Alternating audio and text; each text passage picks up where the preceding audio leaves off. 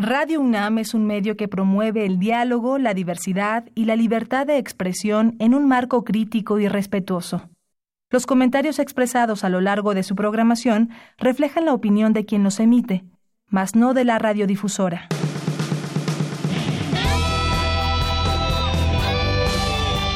Prisma RU. Relatamos al mundo.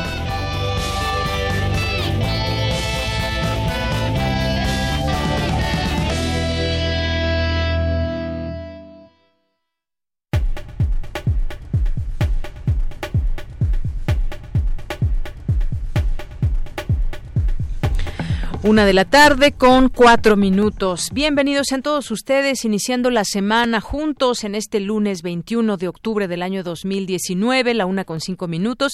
Yo soy Deyanira Morán. A nombre de todo el equipo, gracias por estar aquí en el 96.1 de FM y a través de www.radio.unam.mx. Pues un fin de semana que tuvimos con mucha, mucha información, mucha actividad eh, periodística, mucha actividad en redes sociales también, opiniones divididas en torno a lo que sucedió el jueves pasado allá en Sinaloa, en Culiacán, y todo lo que ha venido después, declaraciones de autoridades, análisis al respecto de lo que de lo que sucedió y todavía algunas de las preguntas que quedan hoy para seguir charlando de este tema al análisis. Así que el día de hoy vamos a vamos a platicar con Marcos Vizcarra, que es periodista en distintos medios allá en Sinaloa como Noreste, eh, hoy en Río 12 también, y nos va a platicar sobre qué ha pasado tras este operativo fallido en Sinaloa. México y Estados Unidos dialogarán sobre el congelamiento del flujo ilegal de armas. Ayer, el viernes pasado, eh, pasado justamente lo comentábamos, qué papel jugará en todo este tema también Estados Unidos, que ha estado también muy de cerca en este, en este tema y hoy nos enteramos también sobre esta reunión entre la DEA y el gobernador de Sinaloa, algo que no se conocía ni se conoce a detalle qué es lo que se pudo haber hablado ahí y qué relación tiene con este operativo que se llevó a cabo el jueves pasado. Así que, pues bueno, son algunos de los temas importantes de los cuales se está hablando, se está analizando y finalmente queda la pregunta, ¿fue la mejor decisión que se tomó para evitar un baño de sangre? Se habla de que pudieron haber estado secuestrados militares, eh, posiblemente hasta familiares eh, y que, pues bueno, amenazaban que se soltara este eh, narcotraficante, al hijo del Chapo Guzmán, este presunto narcotraficante, y bueno, pues todos estos elementos están puestos ahí sobre la mesa. Vamos a tener también el día de hoy una conversación y una invitación a todos ustedes que nos están escuchando a la fiesta de las ciencias y las humanidades que ofrece, nos ofrece a todos, sobre todo a los jóvenes también la oportunidad de platicar con más de 600 investigadores destacados de la universidad distintas actividades que hay ahí en este espacio en Universum y 11 sedes más. De esto nos va a platicar el licenciado Felipe Sámano, que es titular de Relaciones Institucionales de la Fiesta de las Ciencias y las Humanidades, además de que tendremos la oportunidad de estar allá el próximo viernes. Vamos a estar transmitiendo desde esta sede. Y vamos a tener también hoy en nuestra segunda hora eh, información de lo que sucede y sigue sucediendo en Chile, protestas sociales también la protesta social ha tomado las calles. ¿Qué ha respondido el gobierno? ¿Qué es lo que reclaman? Hay ya una decena de muertos, es lo que se está dando a conocer en las últimas informaciones. Protestas en Chile, en distintas ciudades. Las élites empresariales y políticas apretaron la tuerca más de lo que tenían que apretar. Esa es la pregunta. Están siendo demasiado están atacando directamente a quienes están protestando en las calles. Hay también mucho que decir sobre este tema y esto que ya se hizo un gran movimiento allá en Chile. Tendremos eso en nuestra segunda hora. En Cultura tendremos una entrevista con Cintia Patiño, coprotagonista de la obra Abadesa. Estará aquí con Tamara y también nos va a platicar del fallecido Gilberto Aceves, este artista plástico, uno de los más destacados integrantes de la generación de la ruptura y catedrático de la UNAM por más de 40 años. Vamos a tener también el día de hoy información nacional, internacional, eh, Gaceta UNAM, Cartografía RU con Otto Cázares y las actividades de la Sala Julián Carrillo. Tomen nota de todo esto, de todo lo que tendremos, eh, de todas las actividades que hay en la Sala Julián Carrillo a lo largo de la semana. Esto y más tendremos hoy. No se olviden de nuestras redes sociales. Ahí, por favor, escríbanos arroba Prisma RU en Twitter y Prisma RU en Facebook. Desde aquí, relatamos al mundo. Relatamos al mundo. Relatamos al mundo.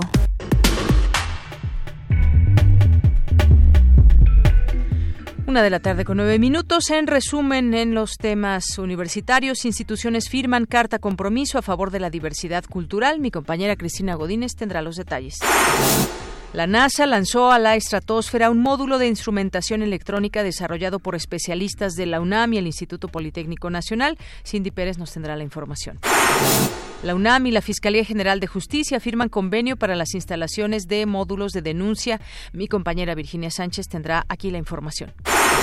En los temas nacionales, el Gobierno de México planteó al de Estados Unidos iniciar un operativo para detectar las armas que ilegalmente cruzan hacia el país por la frontera norte.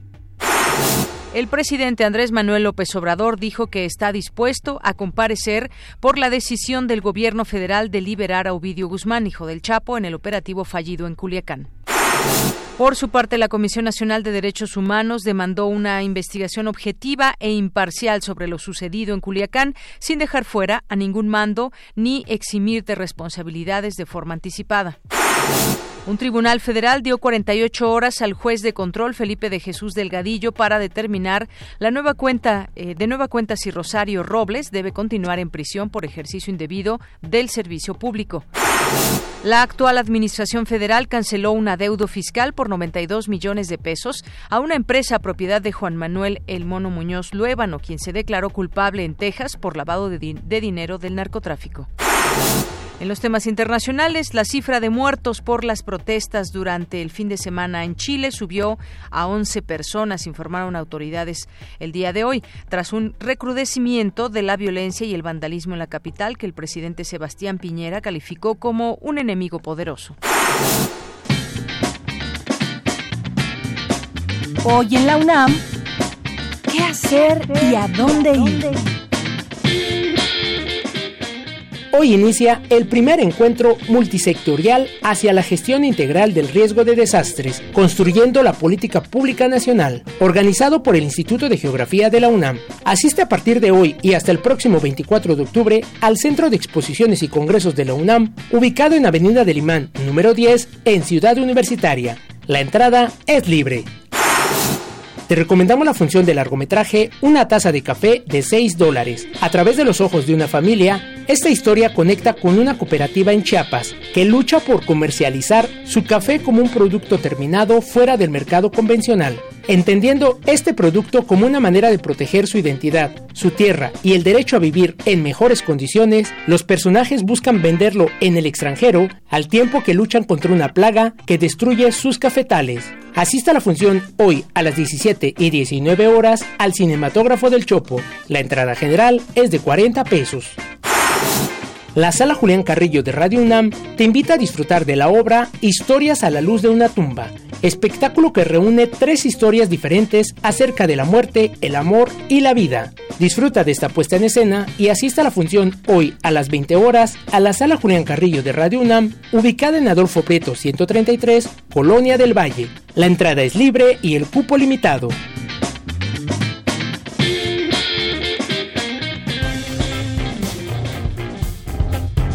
Campus RU. Una de la tarde con 13 minutos. Hoy en nuestro campus universitario nos enlazamos directamente con Dulce García, que nos va a platicar sobre esto que se realiza en la UNAM, el encuentro multisectorial hacia la gestión integral del riesgo de desastres, construyendo la política pública nacional. Cuéntanos de qué se trata, Dulce. Muy buenas tardes. Adelante, Dulce. Aquí al auditorio de Prisma RU. El pronóstico de los futuros impactos de desastres resultantes del cambio ambiental global en términos de magnitud está altamente relacionado con la falta de gestión territorial integrada, que conduce actualmente a la creciente construcción del riesgo de desastres y su materialización. Mientras la brecha de los intereses particulares y los colectivos del uso del territorio exista, no habrá manera de reducir las condiciones de vulnerabilidad y la generación de nuevos riesgos. En ese sentido, la UNAM organizó el primer encuentro multisectorial hacia la gestión integral del riesgo de desastres construyendo la política, en donde especialistas de diversas disciplinas refirieron que es urgente desarrollar mejores prácticas territoriales para la reducción de riesgos de desastres naturales. Ahí estuvo presente el doctor Jaime Urrutia Fukugauchi, académico del Instituto de Geofísica y miembro de la Junta de Gobierno de la UNAM, que señaló que 2018 es reflejo de dicha urgencia, pues de acuerdo con datos de la Organización de las Naciones Unidas, las pérdidas económicas por desastres en ese año fueron del orden de 140 mil millones de dólares y las humanas de más de 10 mil personas. Vamos a escucharlo de. Los eh, desastres eh, eh, en 2018 y lo que llevamos de 2019 pues ilustran varios de estos, varios de estos problemas. Los desastres pues los tenemos en países industrializados y en países con menos capacidades y, desarrollo y eh, las pérdidas económicas se dan más en los países eh, industrializados, eh, aunque el impacto y los efectos que esto tiene en la población los tenemos más fuertes en los países menos desarrollados. Y esto pues nos marca las diferencias en las capacidades para afrontar los desastres y la capacidad de la población y del gobierno, de los gobiernos de eh, resolverlos, de tener eh, una mayor capacidad de eh, recobrarse. Deyanira, el doctor Urrutia Fukugauchi también explicó que los desastres han ido aumentando por el crecimiento de la población, ya que hay más zonas pobladas y que muchas de ellas son de alto riesgo. Dijo que esto deja ver que se necesitan sistemas y políticas que permitan que menos sectores de la población sean afectados. Y bueno, ahí estuvo presente también el doctor William Lee Alardín, quien es coordinador de la investigación científica de la UNAM y quien destacó que es importante hacer un análisis de los riesgos a nivel regional, ya que los desastres naturales no ocurren del mismo modo en todo el país. Escuchemos. Porque evidentemente los riesgos no son iguales en todo el país. Somos un país también muy diverso y hay todo tipo de riesgos sísmicos, de volcanes, este, sociales, de tormentas, eslaves, en fin, y no son, no son parejos. Entonces, una discusión enfocada en lo regional me parece muy pertinente. Hay una discusión enfocada en cómo reaccionar y cómo prevenir, lo cual también evidentemente es necesario. Gestionar los riesgos implica conocerlos. Tenemos que hacer investigación que implica recopilar información, generar líneas base, tener instrumentos, tener herramientas, tener laboratorios, tener personal sobre todo. Entonces ahí es donde me parece que la universidad tiene un papel muy importante que jugar, no solo para formar estudiantes que después se dediquen a esto, sino para capacitar a quienes están tomando las decisiones a nivel técnico y a nivel presupuestal y a nivel legislativo. Este es el reporte de Yanira. Muy buenas tardes. Muy bien, pues muchísimas gracias, Dulce, por esta información. Gracias. Buenas Hasta luego. Muy buenas tardes, Dulce García. Vamos ahora con mi compañera Virginia Sánchez. Instalan módulos de denuncia express en las facultades de estudios superiores de la UNAM. Cuéntanos sobre esa información, Vicky. Muy buenas tardes. Hola, ¿qué tal? Deyanira, auditorio de Prisma RU. Muy buenas tardes. Así es.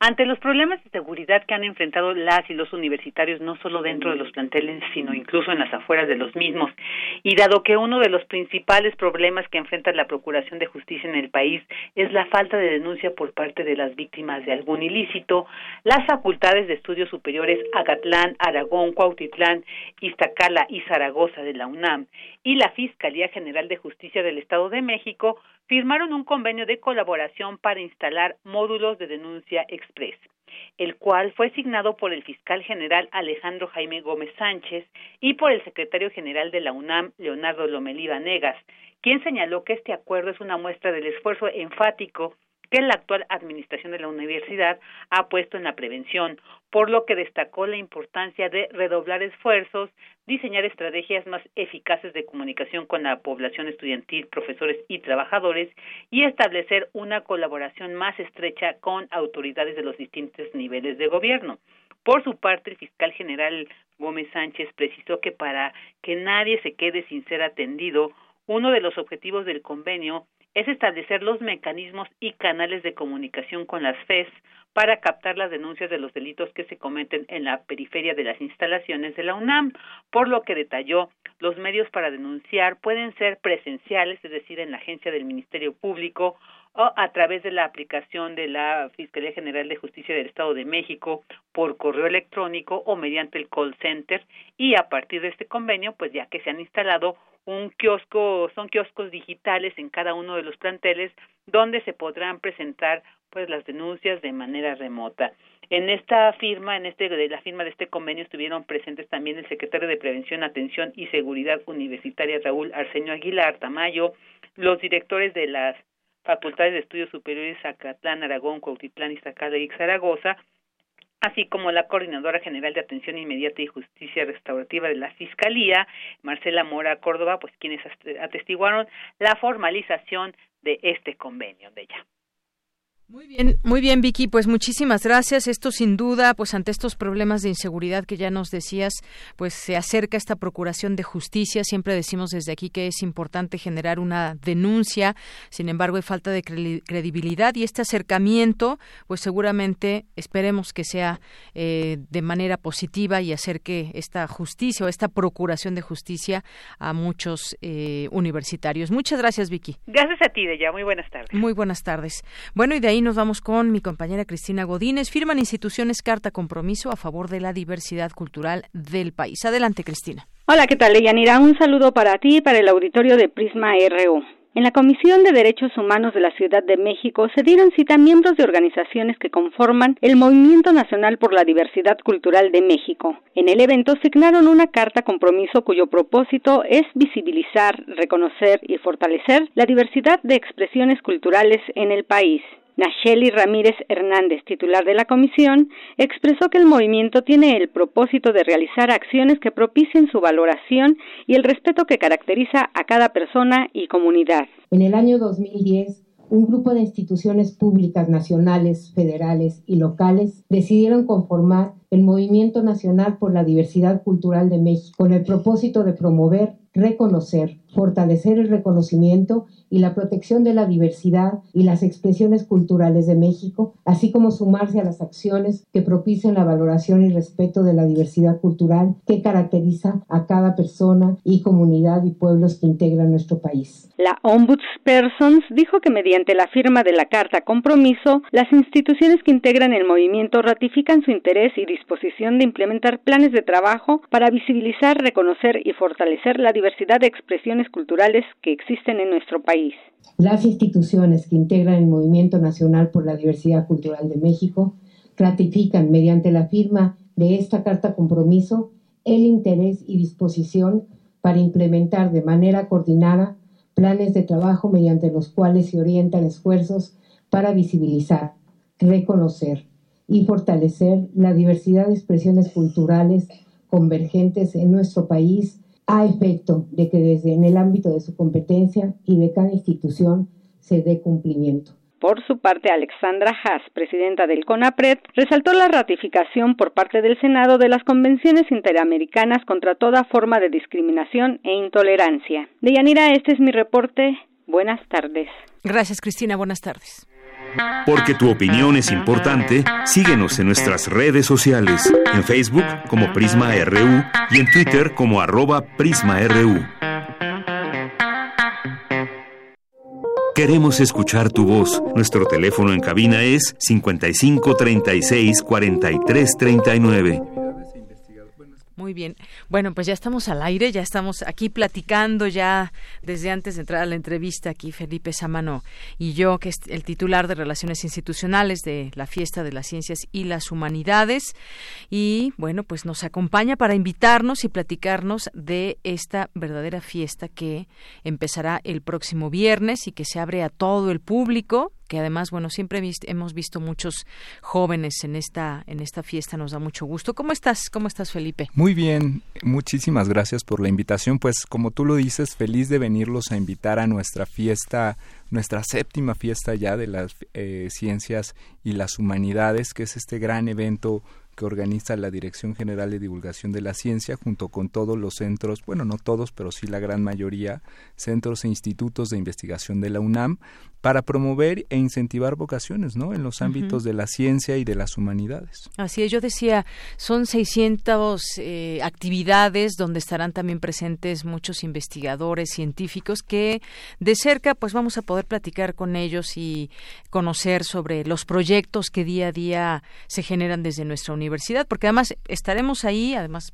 el programa estará ahí, pero son 11 sedes que estarán estarán presentes también para esta fiesta. Así es, es un es una fiesta que ha ido creciendo año con año. Nuestras sedes principales, ustedes lo saben, es Museo Universum en Ciudad Universitaria, Museo de la Luz en el Centro Histórico, pero es verdad que, hemos tratado de ir cubriendo diversos puntos. Está eh, FES Zaragoza, FES Cuautitlán, eh, FES Iztacala, CCH Sur, eh, este año además se suma el Museo Tesosomo, que en la alcaldía Azcapotzalco.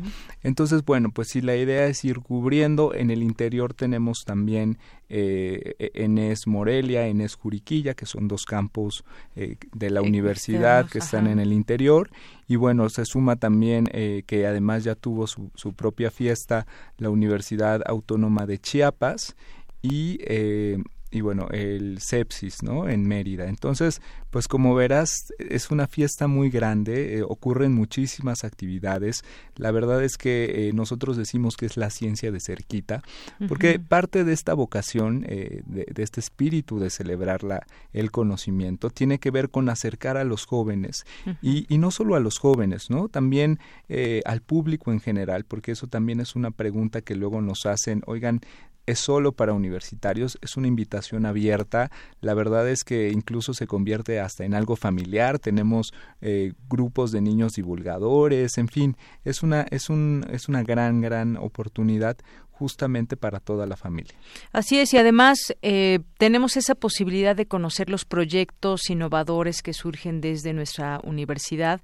Los temas son variados porque la ciencia está en todos lados y entonces podemos hablar desde cambio climático, podemos hablar eh, desde lo que se está haciendo en cada uno de los institutos, de las facultades, eh, desde pues todos los programas universitarios y además, bueno, eh, tienen a la Universidad de Indiana como invitada en esta en esta ocasión. Y va a haber entre los participantes decíamos es importante conocer todos estos proyectos de innovación de la UNAM. Va a haber eh, físicos astrónomos geólogos ingenieros biólogos. Imagínate todo lo que podemos platicar de lo que nos van a platicar en la fiesta. Psicólogos químicos lingüistas que van a ofrecer charlas talleres demostraciones.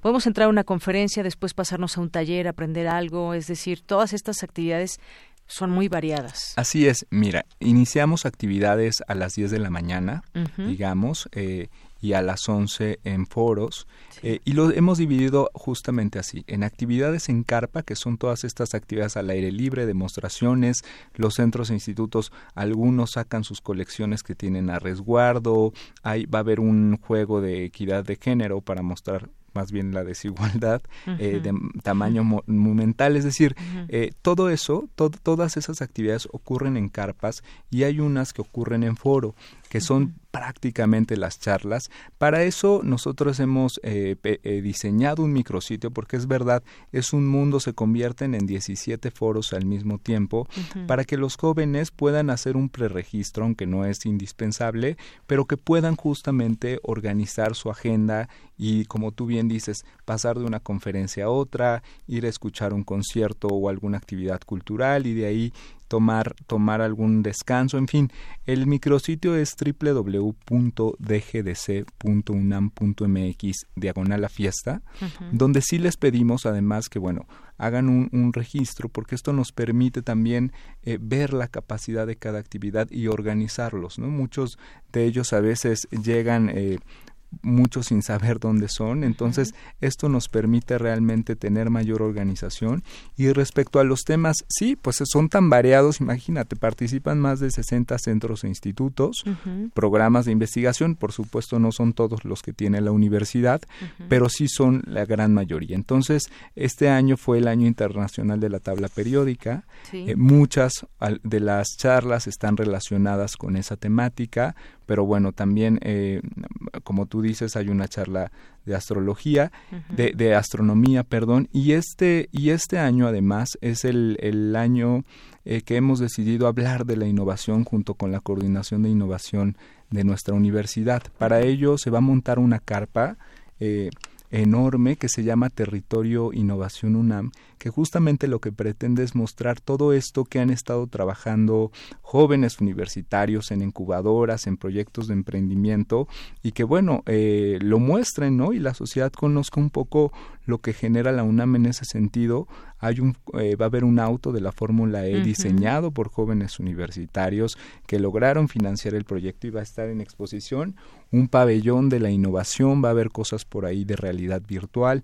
En fin, la, la verdad es que la invitación es justamente a que visiten este micrositio, vean toda la diversidad de, de, actividades que hay y pues de acuerdo a sus intereses vayan armando su propio programa, ¿no? Exactamente. Aquí pueden consultar en la página que nos acabas de dar todas las actividades que hay que forman parte de esta fiesta de, de las ciencias y las humanidades. Ya es su séptima edición, además, y creo que han ido han ido siempre a más y creciendo. Decíamos, va a haber charlas, talleres, experimentos, demostraciones. Hay teatro cine, música, un rally científico también va a ir donde pueden participar. Exacto. Sí, eh, un poco la idea también con estas actividades culturales es romper esta estructura a veces tan rígida de la, de la ciencia como algo lejano, ¿no? Nos va a acompañar Javier Santaolalla, que es un divulgador eh, físico, eh, que ahora es youtuber también, pero bueno, que va a hablar de los superhéroes con bata, ¿no? Entonces, de la importancia de los científicos eh, como superhéroes, por supuesto. Entonces, sí, eh, la verdad es que buscamos siempre, como dices, llegar a los jóvenes, a los no tan jóvenes, y algo importante eh, que me gustaría decir es que la fiesta es incluyente, ¿no? De hecho, uno de nuestros hashtags, tenemos dos, fiesta CIH y fiesta incluyente, que esto junto con la, parte de, de, la universidad que ve estos temas de inclusión, eh, hemos diseñado actividades eh, en lenguaje de señas. Algunas de nuestras charlas se van a estar eh, dando en lenguaje de señas, eh, algunos temas de cédulas para las personas con discapacidad visual, todo el tema de accesibilidad. Realmente ha sido una preocupación por justamente darle cobertura a todo el público. Incluso ahora con las redes sociales, tú lo sabes, eh, casi no hay pretexto porque muchas de las charlas también van a ser transmitidas vía streaming, cubiertas a través de redes sociales, que, que, se las doy para que nos puedan seguir también a través de esa posibilidad. Es arroba DGDC UNAM y en Facebook es Divulgación de la Ciencia UNAM y también a través de la del propio museo, que es Museo Universum. Así es. Y bueno, aquí está muy bien, además en la página donde pueden entrar a cada una de estas sedes y pueden ver las actividades y horarios en cada lugar. Estaba viendo también que eh, Christopher David Good va a ofrecer, que él es un científico, eh, investigador del Instituto de Biotecnología, y va a, dar un taller para armar microscopios, por ejemplo, para que se den una idea más o menos de lo que pueden hacer ya nos exponías aquí algunos de los temas, pero más o menos así van a ir los talleres. ¿Qué les van a enseñar? Por ejemplo, cómo, cómo está formado, cómo se hace un microscopio. Exacto, exacto. Eh, eso, hay actividades, hay cosas para hacer, hay charlas. Yo creo que ahí la oferta es inmensa, digamos.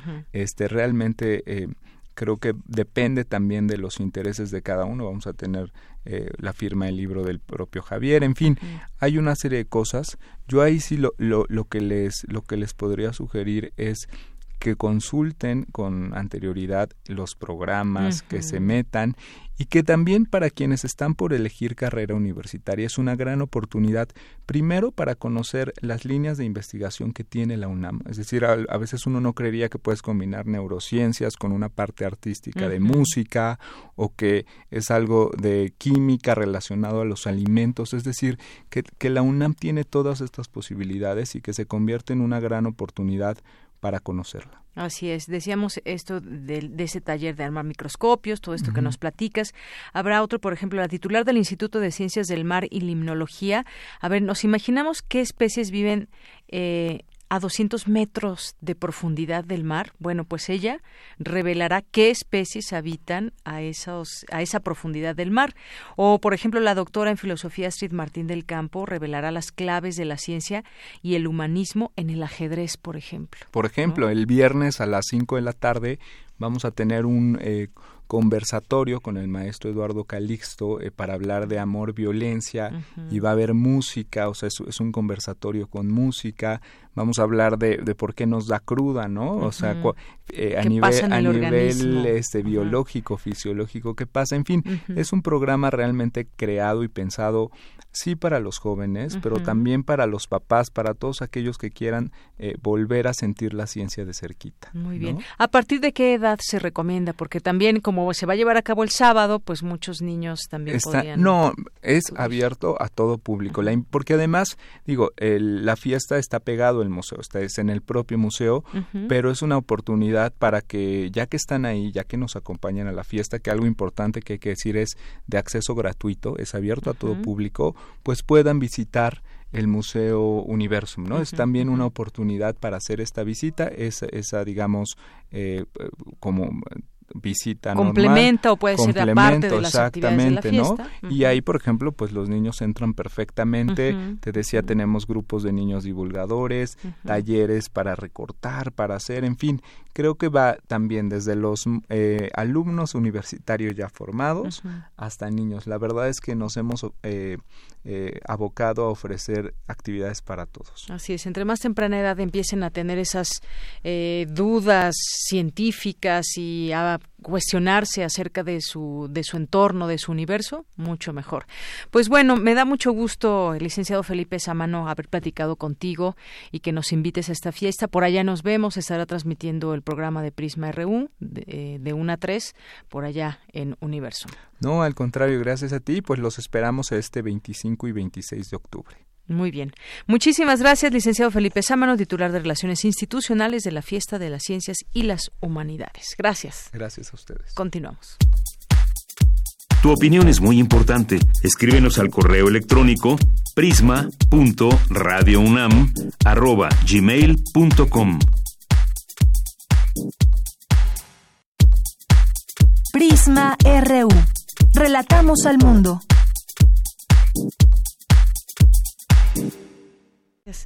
Continuamos una de la tarde con 36 minutos. Gracias por estar aquí con nosotros. Vamos a hablar ahora, pues, de este tema de Sinaloa y todo lo que hemos sabido desde el jueves hasta este momento. Decíamos, hay una serie de opiniones que se dividen en torno a cuál fue o no la mejor decisión sobre lo sucedido. Pero sobre todo nos hemos ido enterando también de distintas informaciones y para ello vamos a platicar con Marcos Vizcarra, que es periodista en distintos medios de Sinaloa, como Noreste, hoy en Río 12. ¿Cómo estás, Marcos? Muy buenas tardes. ¿Qué tal, Dianera? Muy buenas tardes. Buenas tardes, Auditoría Prisma.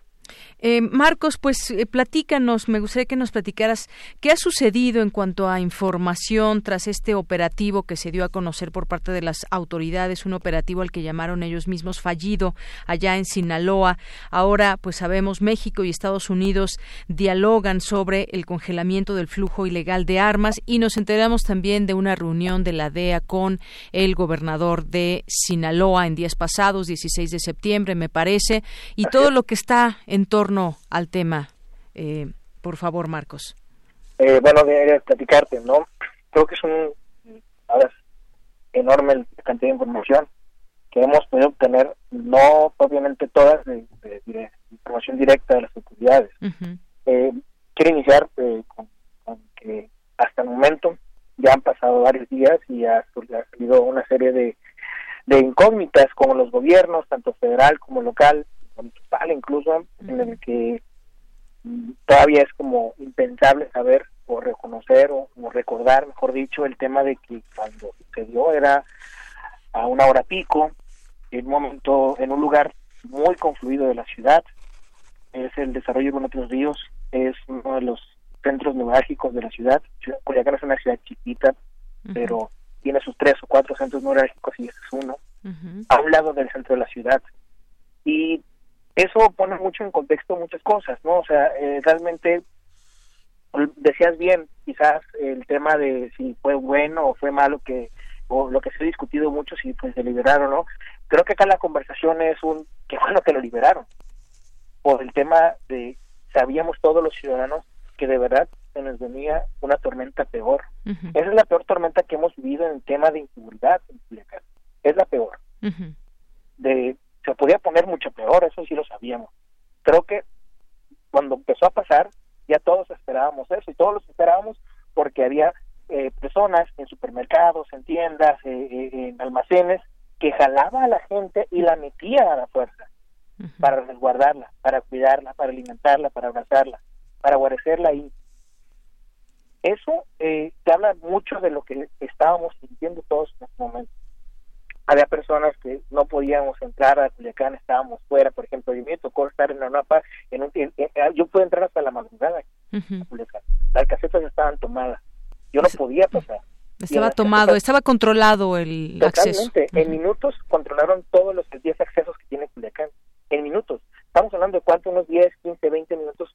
Ya había en cantidades enormes de gente armada. Hablamos de 30, 40, 50. O sea, la gente armada había sitiado sin, este, Culiacán específicamente. Culiacán estaba totalmente sitiado.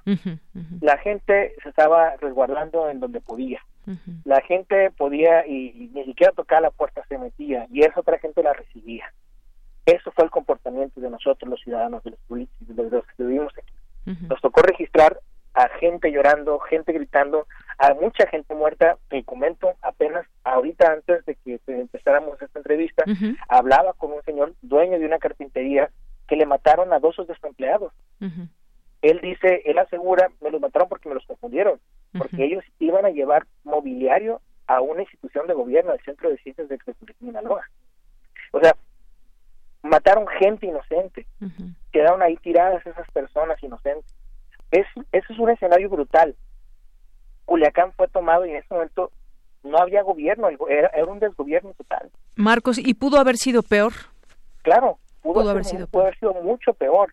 ahorita, ahorita estamos empezando a contar cuatro o cinco personas que murieron víctimas inocentes, ¿no? Pero pudiera haber sido muchas más, muy seguramente. ¿Por qué? Porque esas personas estaban paseando frente a otras personas con sus armas las pudieron haberlas asesinado pues, muy seguramente. O sea, hablamos de un escenario en el que claro que pudo haber sido mucho peor todavía. O sea, esto es lo peor que nos ha pasado, pero de verdad pudo haber sido mucho peor.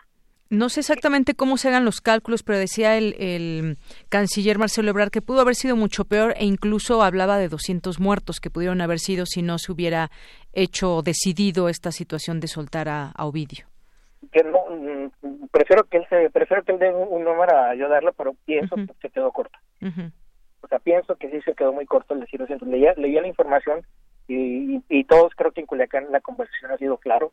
Todos vimos aquí a gente armada. Todos este escuchábamos el viernes en la mañana las madrugadas escuchábamos todos cómo estaban sonando todavía los balazos, los carros prendidos en las calles. Todavía el viernes en la mañana, hasta las 11 de la mañana del viernes, se empezaron a recoger los cuerpos tirados en la calle. En este sentido, Marcos, ¿cuál es el sentir de la gente? Eh, ¿Piensa que fue quizás mejor esta decisión o eh, prevalece también un enojo de no haber capturado a este a este joven? ¿Qué, ¿Qué es lo que dice la gente? ¿Cuál es el sentir allá en Culiacán? pienso que hay una opinión muy dividida, la, pero de todo, entre todos es, hay un enojo, más allá de que si se liberó o no, el enojo es por qué se hizo de esa forma, por qué se inició de esa forma. O más allá, insisto, que el, del, enojo, si existe o no enojo, si existe discordia o no, sobre si se liberó o no, es por qué se hizo de esa forma, por qué se hizo a esa hora, cuando los papás estaban llevando a los niños a cuando las cuando las personas iban saliendo de sus trabajos para ir a comer a sus casas o a algún restaurante.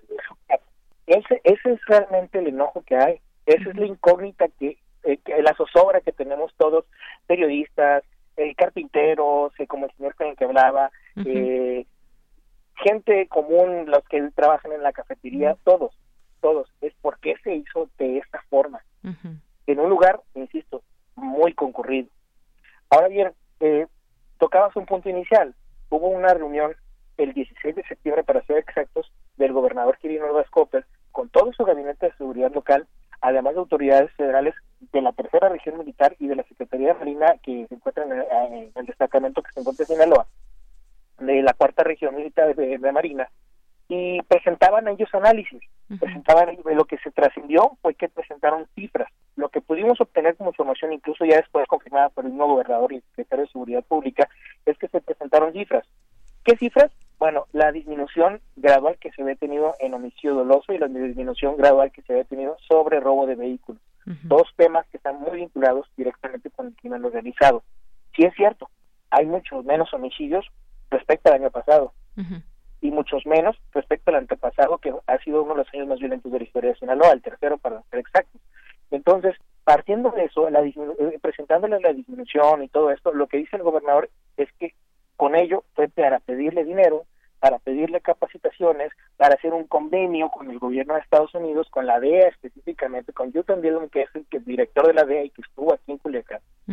Y eso fue los trascendidos, eso fue lo que se mencionó por gobierno del Estado. Una reunión que, por cierto, se boletinó una semana después. O sea, nosotros pudimos obtener, eh, en Río 12, pudimos obtener esa información el 16 de septiembre cuando fue la reunión. Pero una semana después, gobierno del Estado lo boletina y da a conocer ese dato. Entonces, todo eso que están platicando es cada, nos deja una gran incógnita. que le pidió la DEA al gobierno de Sinaloa? Es decir, si tiene relación con este operativo del jueves o qué tipo de relación pudiera tener esa reunión, qué derivó exactamente, cuáles fueron esos acuerdos, en qué términos se dio. Hay muchas preguntas en todo caso todavía para pues para saber exactamente cómo se dio. Claro, hace unos días platicaba con colegas de la Ciudad de México a propósito del tema de eh, existe esa reunión, el viernes hablamos, el jueves, perdón, hablamos justo de eso, y el jueves hablamos sobre que existe esa reunión, pero esta reunión no solamente fue en Sinaloa, hubo reuniones en otros estados del país, según lo que, lo que se estableció, y también hubo reunión con el gabinete federal, y creo que es muy importante porque ahora tendremos que ver lo que se vio. Por eso, por un lado, por el otro, es muy visto, muy es demasiado visible, pues, que existe un cambio en la estrategia de seguridad a nivel nacional. O sea, lo que está lo que lo que, lo que ha pasado en, en la última semana tuvimos situaciones en Michoacán, en Guerrero, en Oaxaca, aquí no fue fuerte. Entonces, creo que sí es muy necesario empezar a analizar distintos escenarios. Pienso que sí la política de seguridad podría estar cambiando. Eh, desgraciadamente tenemos demasiada opacidad en el tema. Desgraciadamente no tenemos una una o incluso una forma lineal de poder entenderlo desde el discurso eh, eh, eh, específico. Por un lado, Andrés Manuel dice una cosa, por otro lado, Durazo dice otra cosa, y en la misma mesa de Durazo, el secretario de la Sedena dice otra cosa. O sea, pienso que no hay un orden como debería haberlo para que nos expliquen qué es lo que está pasando. Claro, y, un, Sí. Así es, un tema bastante complejo en este sentido. Por, un, por una parte, ese tema de las armas que se tocará con autoridades de Estados Unidos, el embajador, con autoridades mexicanas, a qué arreglos, a qué acuerdos lleguen en este sentido, cómo van a actuar para tratar de pues revertir estas cifras también de llegada de armamento de Estados Unidos a México que se utiliza en, eh, para este tipo de civiles armados que veíamos en las calles de Culiacán, por ejemplo. Eh, también eh, algo que mencionabas de, la gente. El próximo domingo está emplazada una, una marcha, una marcha ciudadana. Me gustaría que nos platiques de esto. Eh, pues mira, es una marcha ciudadana, me lo comentaban ayer amigos, son amigos míos, incluso los que están organizando. Son, empezaron siendo cinco personas, después pasaron diez personas y ahorita hay una cantidad muy interesante de gente ¿Cuántos? Aproximadamente entre 30 y 40 personas. Deben, es, es muy necesario que se ponga en contexto. En Culiacán, una marcha normalmente, cuando hay una manifestación, no es grande. Y entonces, no es grande y solamente ha habido manifestaciones muy grandes en ciertos casos muy específicos. Con Javier Valdés, por ejemplo, uh a marchar unas 500, 800 personas y éramos mucha gente. Sí. En los 90 se dio una gran marcha por tres jóvenes desaparecidos, primos. Estamos hablando que en aquel tiempo eran 3.000, 4.000, 5.000 personas ha habido marchas grandes, pero las magnitudes son distintas a la de la Ciudad de México. Esos muchachos están buscando hacer una gran manifestación distinta también, con un tono de búsqueda de paz, con un tono visible de estamos apostando a la cultura, a recuperar la calle, a apropiarnos del espacio, distinta. ¿Un tono apartidista además? No, es totalmente partidista. Totalmente partidista. Te lo digo que los conozco Hay eh, jóvenes, por ejemplo, como Mayela Lara Sánchez, una, o sea, te digo nombres quizás no se reconozcan, Miren Dorame, eh, el mismo Héctor González, eh, Jorge Miller, son chavos que no están dentro de la política local ni nacional, ni mucho menos. Son jóvenes que están tratando de hacer cosas distintas desde la academia, desde el arte, desde también desde, desde sus mismas trincheras de trabajo. O sea, estos jóvenes están haciendo cosas muy, muy distintas para tratar de hacer eh, actividades de paz. Ya lo habían estado haciendo. Una de esas actividades es un periódico de, con niños que se llaman Morros Squats. Estos niños están haciendo documentación y están imprimiendo cada dos o tres meses cuando logran obtener dinero por parte de sus papás sus domingos o que puedan, lo, hacen actividades y hacen un periodiquito, ya llevan impresos tres. ¿Y qué es lo que tocan? Tocan temas de cómo ellos perciben que tiene que ser la paz en Culiacán en Sí. Entonces, ese tipo de actividades es lo que se está buscando hacer. Es totalmente partidista. Esto es una acción ciudadana que viene para poder salir y mostrar que el Culiacán es de nosotros, de los ciudadanos. no es de los narcotraficantes como tenemos en la historia marcada y como tenemos en decenas o miles quizás de notas hechas por nosotros mismos de cómo existe ese dominio de parte de los grupos criminales. No es cambiar esta conversación con algo productivo. Así es. Bueno, pues estaremos muy atentos de esta marcha ciudadana que se ha convocado, que ha ido creciendo poco a poco, como bien nos comentas, con este tono apartidista. Es una marcha ciudadana de decir aquí estamos y queremos queremos la paz. Bueno, pues Marcos Vizcarra, muchas gracias, mucho gusto en platicar contigo y pues eventualmente te buscaremos para algún otro reporte. Por lo pronto agradezco mucho este. Muchísimas gracias. Nada más dejar, y claro, la marcha será el día 27, eh, empezará por las tardes estaremos, estaremos digo porque además de estar reporteando, quiero estar ahí, quiero observarlo y quiero vivirlo esta parte, quiero escuchar y sentir algo distinto a lo que hemos estado viendo en los Así es. Bueno, pues muchísimas gracias, Marcos. Muchísimas gracias a ustedes. Hasta luego. Marcos Vizcarra, periodista en diversos medios de Sinaloa como Noreste, hoy en Río 12. Porque tu opinión es importante, síguenos en nuestras redes sociales, en Facebook como Prisma RU y en Twitter como arroba PrismaRU. Queremos escuchar tu voz. Nuestro teléfono en cabina es 55 36 43 39.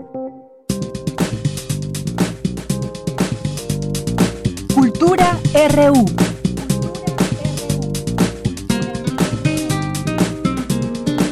Entramos a la sección de cultura. ¿Qué tal, Tamara? Muy buenas tardes. Deyanira, muy buenas tardes a ti y a todos aquellos que nos acompañan en esta primera hora de Prisma RU. Seguimos con la información de esta tarde. Les comentamos que ayer, ayer domingo, falleció a los 88 años de edad el artista Gilberto Aceves Navarro. En su cuenta oficial de Twitter, el Instituto Nacional de Bellas Artes y Literatura informó el deceso del maestro Aceves, un artista plástico con una gran trayectoria, uno de los mayores exponentes del expresionismo abstracto abstracto en México, quien además trabajó al lado de David Alfaro Siqueiros en la realización de los murales de la Rectoría de la UNAM. En reconocimiento a su trayectoria, la Secretaría de Cultura y el IMBAL eh, lo despedirán en el Palacio de Bellas Artes. En nuestra segunda hora de este programa, Otto Cázares nos hablará sobre el trabajo y también la trascendencia de Gilberto Aceves Navarro. Otro de los grandes maestros que, que nos deja en, en, la faz de la tierra, pues es el escritor, poeta, narrador y promotor cultural Daniel Leiva. El maestro Leiva fue director de difusión cultural en la Secretaría de Relaciones Exteriores, estuvo también adscrito a las embajadas de México en Bélgica y Portugal eh, también se desempeñó como director de difusión y fomento a la cultura del Instituto Politécnico Nacional. Daniel Leiva estuvo en este espacio en febrero a principios de este año. Nos presentó su libro, su más reciente libro, Administración de Duelo S.A., una novela que a través del diálogo y la ficción reivindica el derecho a la eutanasia. Y bueno, recuperamos parte de esta entrevista, así que vamos a escuchar eh, pues lo que nos contó acerca de este libro Daniel Leiva. Es un libro tal vez pueda ser un poco extraño porque los personajes no tienen nombres. La base principal del libro es el diálogo entre dos personas que no saben muy bien en qué estado están, si en coma, en, muerte cerebral o en un estado raro, pero nunca saben en qué estado están. Y la familia va a visitar al, principal, personajes, los dos personajes son un mexicano y un argentino, y esos son sus nombres, el mexicano y el argentino. Y va a visitarlo la esposa, que es un personaje, y va a visitarlo el hijo, y va a visitarlo la hija, que son finalmente los nombres de los personajes. Y el personaje principal, el mexicano, de repente toma conciencia o se recuerda, despierta en esta situación que no sabe dónde está y no se acuerda quién es. Y el argentino está ahí para ayudarle a recordar. Pero ese argentino es un amigo de juventud este mexicano que lo conoce de esa época y está ahí para ayudarle a recordar quién es. Y mientras tanto la esposa lo visita, lo visita el hijo y la esposa cuando lo visita pues le echa en cara que ya tiene mucho tiempo ahí en, coma y que le cuesta a la familia y le cuesta a todo mundo. Entonces decide crear esta compañía que se llama Administración de Duelo En el fondo para que ponerlo a trabajar y que, dé dinero y sea sustentable. Pero el, detalle de la compañía es de que así como uno contrata una compañía para cuando hay una boda, un matrimonio, que un cumpleaños, esta compañía arregla el duelo. Esta compañía se dedica a que cuando fallece alguien, las personas se dediquen a, su dolor, al duelo, y esta compañía se encarga de lo demás. Se encarga de las cosas con los notarios, con los jueces, las herencias, vender o no vender casas o no vender cosas y todo eso se deja en un menú. Se encarga si uno quiere de que vayan cinco señoras a llorar o diez o cuatro ninguna. Se encarga si quieren que tenga, tener un trío en el velorio o tener una orquesta o tener un disco. si quieren contratar a un escritor famoso con seudónimo para que escriba la biografía. Se encarga de hacer todo lo que puede distraer o que distrae de hecho a la familia o a las personas en su duelo cómo administrar un duelo, cómo recuperarnos de una pérdida, un, tema bastante interesante. Y bueno, Administración de Duelo SA fue editado por Alfaguara. También pueden conocer más del trabajo de Daniel Leiva, quien colaboró con la Dirección de Literatura de la UNAM en la selección de los poemas del material de lectura Poesía Moderna 115. Y bueno, pasamos, pasamos a otra información. Les cuento que los jueves a las 8.30 de la noche, en el foro La Gruta del Helénico, se está presentando La Abadesa o Crónica de las Vicisitudes de la monja de Belén. Y para contarnos los detalles de esta puesta en escena, en la línea nos acompaña ya Cintia Patiño. Ella es coreógrafa. Hola, hola Cintia Patiño, eres coreógrafa y también coprotagonista de La Abadesa. ¿Cómo estás? ¿Qué tal? Muy, muy contenta de estar aquí con ustedes. Al contrario, Cintia, oye, después de presentarse en varios recintos, incluida la sala Julián Carrillo de acá de Radio UNAM, pues llegan al foro La Gruta del Centro Cultural Helénico. Cuéntanos un poco de qué va esta obra, escrita y dirigida por Jorge Guidi.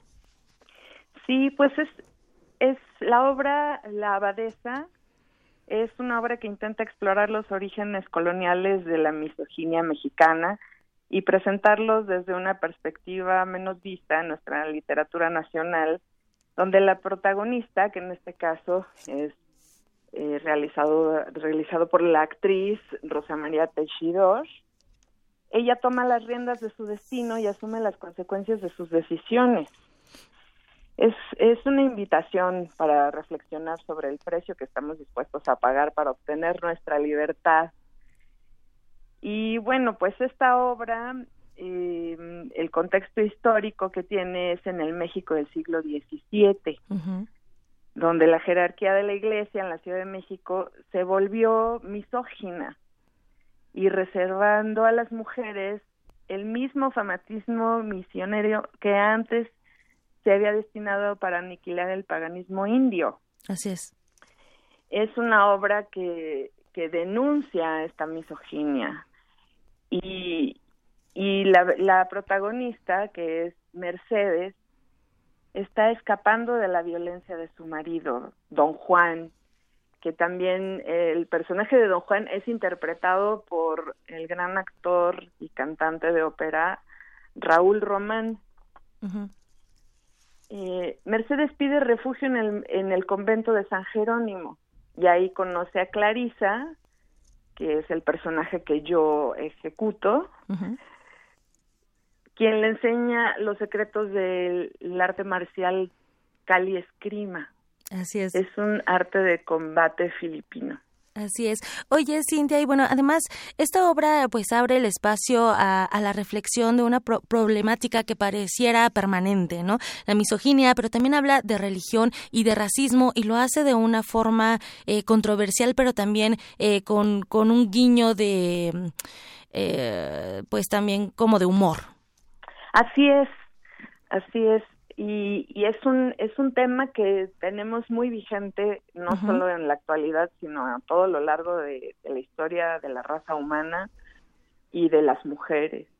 Y es es una una realidad además normalizada y que en este caso pues estamos exponiendo toda la situación de la religiosidad misógina hacia el género femenino y también estamos viendo que hay una posibilidad de liberación, pero ¿qué estamos dispuestos a pagar para tener esa liberación como, como seres humanos, como mujeres?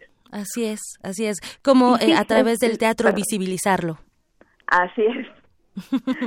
muy bien. Pues sí, es muy divertida la obra. Así es. Eh, tenemos mucho, muchos juegos, la música maravillosa ejecutada por Manuel Mejía, que es un especialista en música antigua y, y pues toca el laúd en vivo y en la en la obra y todas las piezas que fueron compuestas para la obra pues él las ejecuta maravillosamente. Excelente. Muy bien, esta obra ha tenido muy buenas críticas, eh, la gente sale divertida, la gente sale reflexionando y creo que ese es uno de los de los puntos que hay que rescatar de la abadesa. ¿Cuándo se están presentando y en dónde, Cintia Patiño?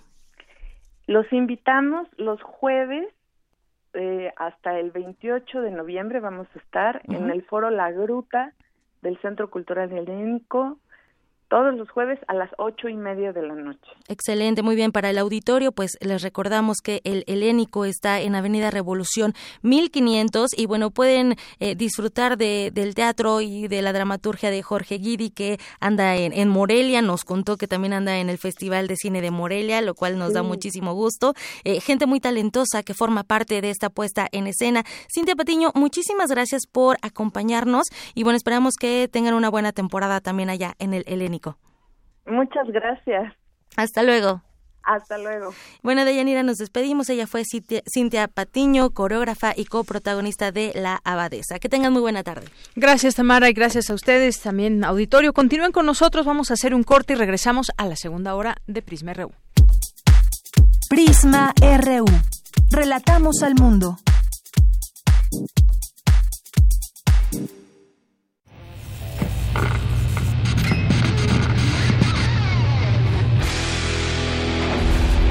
¿Recuerdas esta música?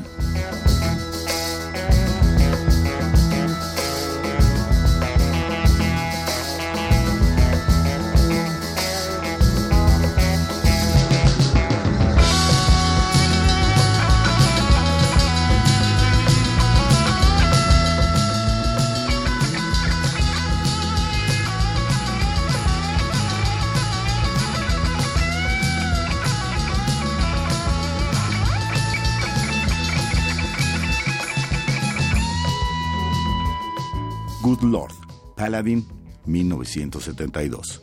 Recuerda y revive con nosotros cuando el rock dominaba el mundo. Todos los viernes a las 18.45 horas por esta frecuencia, 96.1 de FM. Radio UNAM, Experiencia Sonora.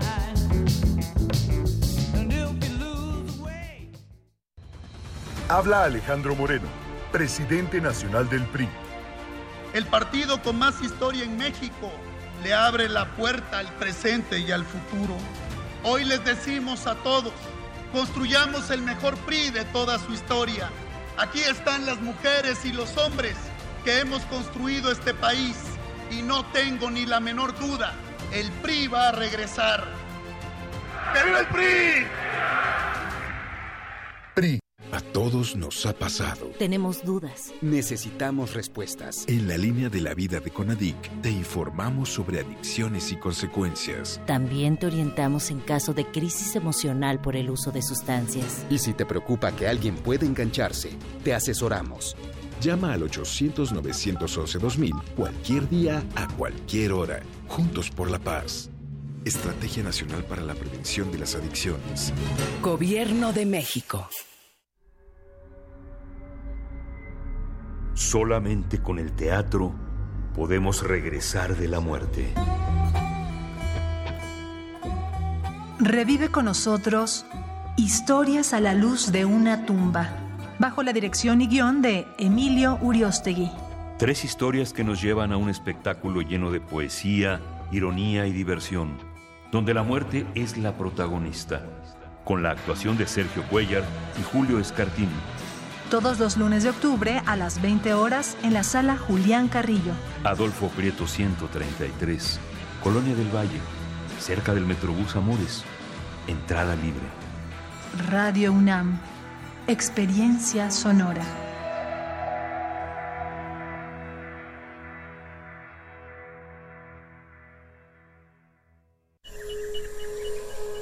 Dentro de nuestra habitación, la ciudad se disfraza de apatía, pero las apariencias engañan. Cada sonido nos grita una historia urbana. Nuestra radio es el río que las comunica. Aguas Negras. Una serie de ficciones sonadoras. Jueves, 22 horas, por resistencia modulada. 96.1 de FM. Radio UNAM. Experiencia sonora. Prisma RU. Relatamos al mundo.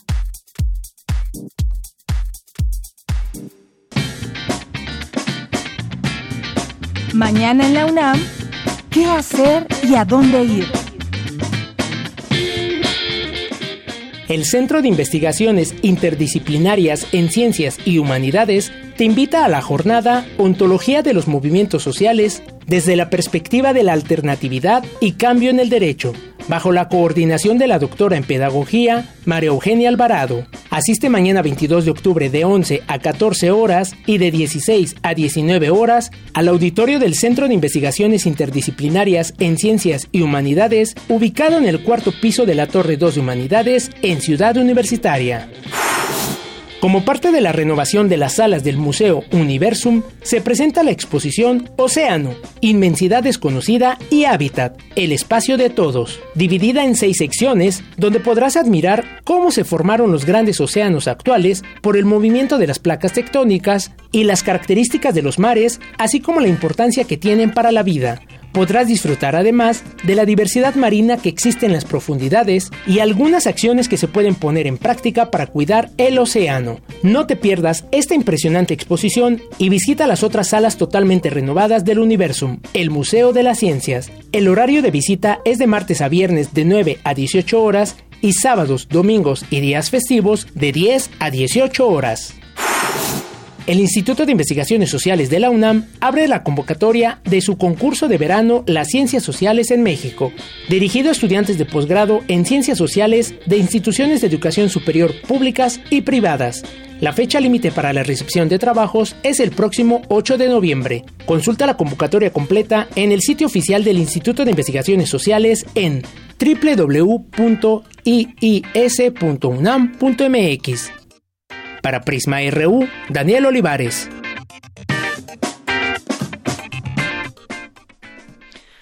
Regresamos, ya estamos aquí después del corte en Prisma RU en esta segunda hora a través del 96.1 de FM y enviamos saludos en donde quiera que ustedes nos estén escuchando a través de www.radio.unam.mx y seguimos aquí atentos, pendientes a nuestras redes sociales eh, para tener esta comunicación con ustedes. Arroba Prisma RU es nuestro Twitter, Prisma RU, nuestro Facebook y tenemos un teléfono también 5536 4339 y bueno, pues queremos mandar muchos saludos a las personas que están ahí atentas.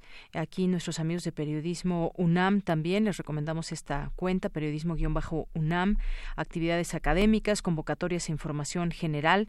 Aquí están presentes también eh, en este espacio que están siguiendo y nosotros los seguimos a ellos. Muchas gracias. César Soto, Alejandro Cardiel. César Soto nos dice, anoche estuvo al aire en entrevista el doctor donde indicó indicó uso de armas de alto poder bélico utilizadas en Culiacán, Sinaloa, fueron ingresadas desde Estados Unidos. National Rifle Association. Muchas gracias, César Soto, por este dato que nos da Armando Cruz. Nos dice buen día a propósito de inseguridad en los planteles de la UNAM. ¿Qué ha pasado con el caso de un estudiante que murió de un balazo dentro de CCH Oriente? Gracias, Armando, por tu comentario. Bueno, pues aquí vamos dando seguimiento a toda la información también que deriva desde nuestra eh, universidad y desde los comunicados oficiales que ahí estamos muy atentos. David García nos dice qué gusto escuchar a todo el equipo informativo de nuestra universidad, atento a las noticias que conforman nuestra comunidad y sociedad. Saludos. Saludos a ti también, David García, como siempre, con mucho gusto. Francisco Javier Rodríguez también presente, dice como siempre, buen arranque de fin de, de buen arranque de semana para todos. Gracias, Francisco. Gracias por tu sintonía. Román Hernández García también. Enrique, buenas tardes. No he podido ir a recoger mi ejemplar aún puedo ir a ver qué ejemplar nos habla de ciencias, la revista de ciencias de la UNAM. Pues sí, puedes venir, pero antes del viernes, porque si no, nos las vamos a llevar ya allá a la fiesta de las ciencias. Enrique, sí, aquí está, te esperamos. Ojalá que puedas venir en estos días muy pronto. Jesús Gómez también por aquí presente, muchas gracias. Otto también que ya está a punto de llegar. Ya nos decía Tamara, él hablará de Gilberto Aceves Navarro. Aquí nos, nos, además nos postea a través de, a través del Twitter algunas, algunas pinturas eh, y bueno, pues ya seguramente nos, nos platicará más ampliamente de ellas y de el legado de Gilberto Aceves Navarro. Eh, ¿Quién más nos escribe por aquí? Viviana eh, P, le mandamos muchos saludos y a las personas que se vayan sumando. Aquí estamos leyéndolos constantemente a todos ustedes que están por ahí presentes. Jesús Mejía Recamier, Manuel PRZ, Roger, Manuel, César Alberto, eh, Alejandro Toledo, mañana lo escuchamos en este espacio aquí en Prisma RU, David García, Enriquiño Chiva, muchas gracias a todos ustedes. Vamos a continuar y vámonos a la información. La NASA lanzó a la estratosfera un módulo de instrumentación electrónica creado por la UNAM y el Instituto Politécnico Nacional. Adelante, Cindy. Deyanira, muy buenas tardes, es un gusto saludarte. Los vuelos estratosféricos en globo son mucho más fáciles de hacer y de menor costo, por lo que la instrumentación electrónica se prueba antes con la idea de que forme parte de nanosatélites tipo CubeSat que se enviarán a la ionosfera. El objetivo es validar en condiciones de espacio cercano la tecnología que más adelante se pondrá en órbita para contribuir al estudio y caracterización de la ionosfera. Rafael Prieto Meléndez, técnico académico del Instituto de Ciencias Aplicadas y Tecnología de la UNAM, explicó que el módulo contiene instrumentación básica, principalmente la computadora de a bordo y algunos sensores de temperatura, presión y humedad, así como un GPS para tomar datos y hacer el proceso de adquisición y registro de las señales que se tienen en el vuelo. El equipo también contiene sensores de movimiento inercial que incluyen acelerómetros, giróscopos y magnetómetros. Dentro de los retos que se tienen para diseñar satélites de tipo CubeSat están las dimensiones, el peso y el consumo de energía. En cuanto al diseño electrónico son las principales limitantes, aparte pues, desde luego de poder operar en las condiciones que hay en el espacio, en cuanto a presión, temperatura, radiación, etcétera. La electrónica que estamos diseñando está ya diseñada con las dimensiones y características para ser integradas en un satélite CubeSat. Se miden por unidades. Una unidad de CubeSat es un satélite que tiene unas dimensiones de 10 por 10 por 10 centímetros y un peso máximo, bueno, hay dos estándares, en uno es de un kilo, en otro es de 1.3 kilos. El globo lanzado por la Agencia Espacial de Estados Unidos, que llegó a una altura máxima de 38.5 kilómetros, llevaba colgando una góndola con tres experimentos científicos, dos de universidades estadounidenses y uno mexicano. Desde hace casi cuatro años, el ICAT y el Centro de Desarrollo Aeroespacial del Instituto Politécnico Nacional colaboran en este proyecto en el que generan instrumentación espacial, sobre todo satélites tipo CubeSat, orientados al estudio y caracterización de la ionosfera, esa parte de la atmósfera ubicada entre 80 y 400 kilómetros de altitud, una región siempre ionizada debido a los efectos de la radiación solar. Hasta aquí la información. Muy buenas tardes. Gracias, Cindy. Buenas tardes. Y nos vamos ahora con Natalia, Natalia Pascual, que nos presenta esta información sobre redes sociales, la importancia que tienen en el mundo actual y los riesgos que pueden implicar, que puede implicar su uso desmedido. Así que vamos a escuchar esta información que nos preparó.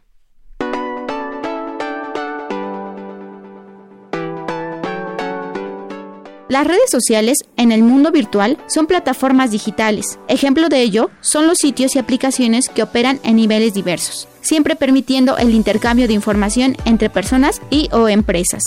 Existen infinidad de redes sociales, pero las más conocidas y usadas a nivel mundial son más de 30, entre las cuales destacan Facebook, YouTube, WhatsApp, Facebook Messenger, Instagram, Tumblr, Twitter, Skype, LinkedIn, Snapchat, Reddit, Pinterest, Telegram, Spotify, etc. Esta nueva forma de comunicarnos ha transformado las relaciones sociales. Las nuevas tecnologías han incentivado ese cambio. ¿Dichas transformaciones serán benéficas o perjudiciales para los diversos actores sociales? Para profundizar sobre este tema, el doctor Néstor Fernández Sánchez, académico de la Facultad de Psicología de la UNAM, nos hablará sobre las relaciones sociales en el nuevo contexto digital tener la oportunidad de comunicarse con los otros y de escuchar a otros. Esa es la relación. hoy las relaciones sociales son más bien a través de los medios, porque es más fácil estar con el teléfono celular comunicándose con los demás. Y ese es el punto nodal de la relación social, la comunicación. No solamente emitir un mensaje, sino emitirlo, recibir de su contraparte el mensaje y estar al tanto de lo que pasa con los demás. Las redes sociales forman parte importante de la vida de las personas desde que éstas surgieron en la década de los 90. En la actualidad, se han convertido en algo más que un medio de comunicación. Ahora son el intermediario de las relaciones sociales y personales en diferentes ámbitos de la vida diaria. En ellas podemos transmitir emociones, experiencias, vivencias, sentimientos, ideas y pensamientos acerca de lo que nos rodea. Nos acerca a las personas que se encuentran lejos, pero ¿qué ocurre con las que están cerca? ¿Qué pasa con los vínculos afectivos? Con el uso de estos medios, principalmente con el teléfono celular, la relación social ha cambiado la manera de manifestarse.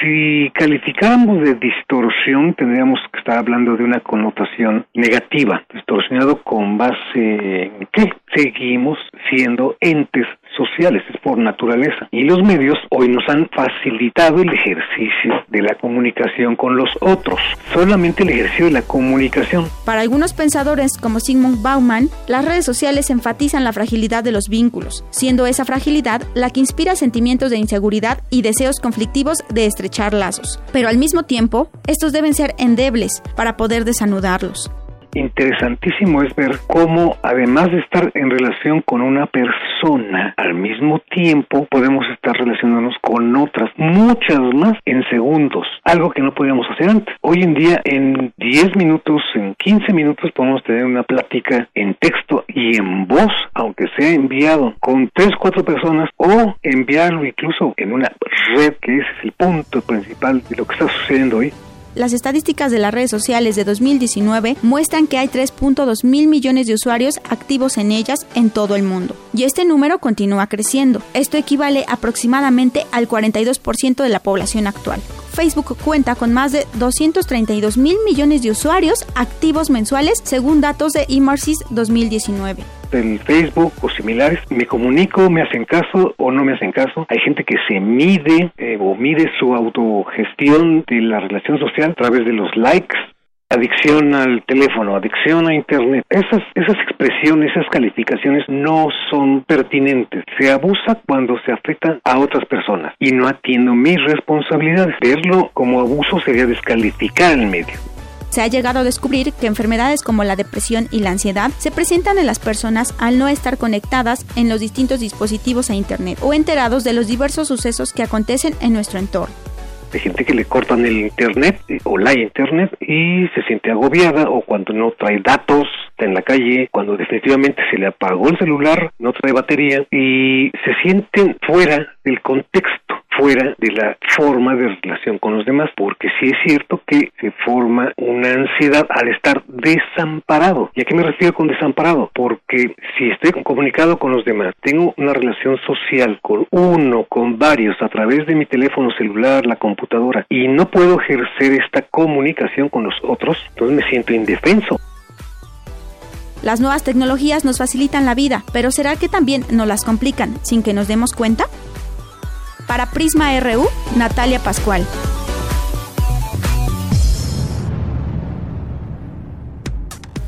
Relatamos al mundo. Relatamos al mundo. Gracias a Natalia Pascual por esta información. Vamos a continuar.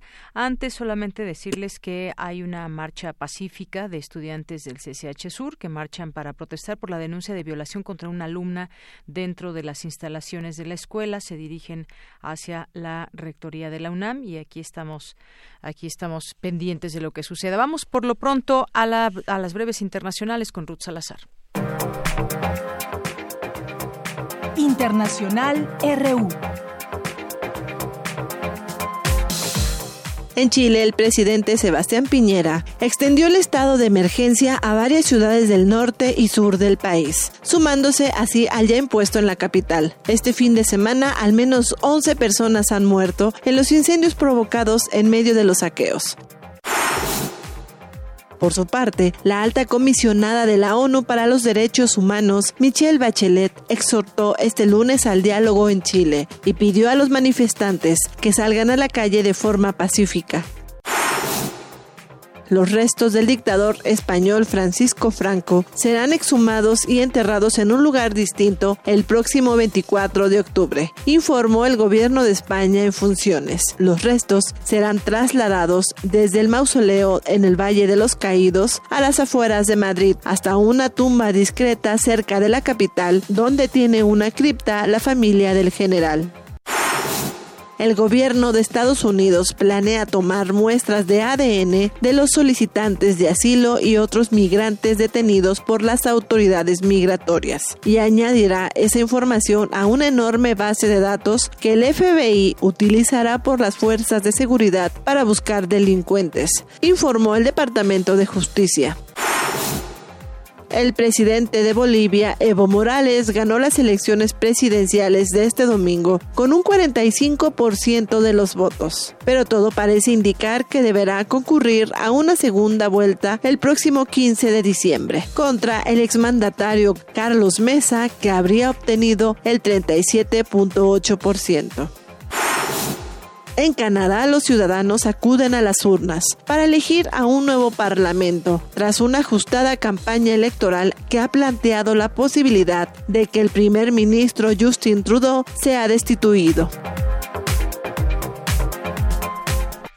Bien, continuamos dos de la tarde con 19 minutos. Vamos a continuar con esos temas internacionales. Solamente rápidamente le comento que la reunión que había entre el canciller, eh, algunos integrantes del gabinete de seguridad con el embajador eh, Landó, pues eh, concluyó y estuvo ahí, como les decía, el canciller y aseguró que la llamada entre los presidentes López Obrador y Donald Trump habrá un antes y un después en materia de tráfico de armas y esta reunión que tuvieron con Christopher Landó, el embajador de Estados Unidos, para conversar sobre la estrategia de combate al tráfico de armas, eh, terminó, duró alrededor de hora y media y bueno, pues al parecer hubo algunos puntos, eh, acuerdos en torno a dónde hacer operativos en la zona fronteriza para evitar este trasiego de, de armas.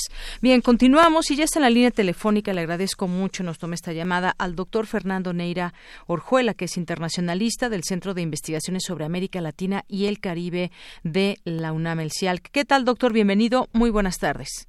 Buenas tardes, Yanira. Muchas gracias por la invitación a tu programa.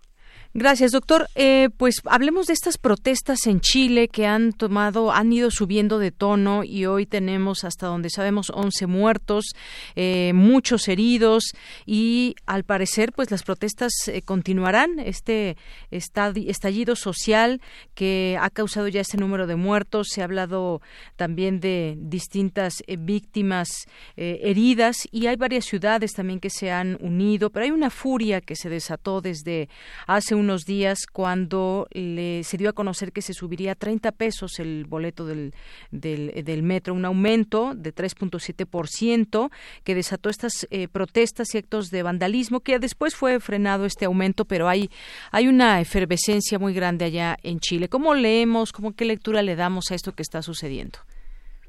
Bueno, mira, Yanira, lo que nosotros estamos presenciando en eh, Chile, así como en Ecuador y en otros lugares, pues es nada más que la reacción, es un hastío general contra la, el alza sistemática del costo de vida. La situación para la mayor parte de la población chilena no viene siendo la mejor. Y aquí lo que nosotros encontramos es que eh, Chile no ha logrado resolver algunos de sus problemas estructurales. Por un lado, hay que recordar que los chilenos están pagando los servicios más caros que algunos otros países. Tiene un, un problema muy delicado en el tema del sistema de pensiones que requiere una transformación eh, profunda que no se ha logrado solventar en, los en las últimas décadas. Eh, a eso hay que sumarle que en 30 años eh, los gobiernos, eh, y hay que incluir a los de izquierda, no han logrado solucionar el problema de la educación pública que está en proceso de destrucción bárbaro luego de que quedó así, luego de la dictadura. Incluso recientemente el gobierno chileno acaba de aprobar una partida millonaria para invertir en, en la educación privada. Todo esto lo que hace es demostrar desdencia. A eso le sumamos el problema de medicamentos que son excesivamente caros, eh, problemas de eficiencia en el sistema de salud, incrementos de, luz, el agua, el, el hecho de que un informe en la CEPAL habla de que el 70% de la población gana menos de 770 dólares, que casi el 1% de la población es dueña de casi el 30% de la riqueza, nos muestra una sociedad eh, chilena desigual que eh, se cansó, yo creo que aquí es el reflejo de un cansancio en donde incluso los sectores medios no están viendo los beneficios de una economía chilena que ha mantenido unos buenos indicadores en los últimos tiempos. Entonces, eh, este es un reflejo de toda esta problemática que, insisto, lleva muchos años sin que se le dé una verdadera solución. Así es.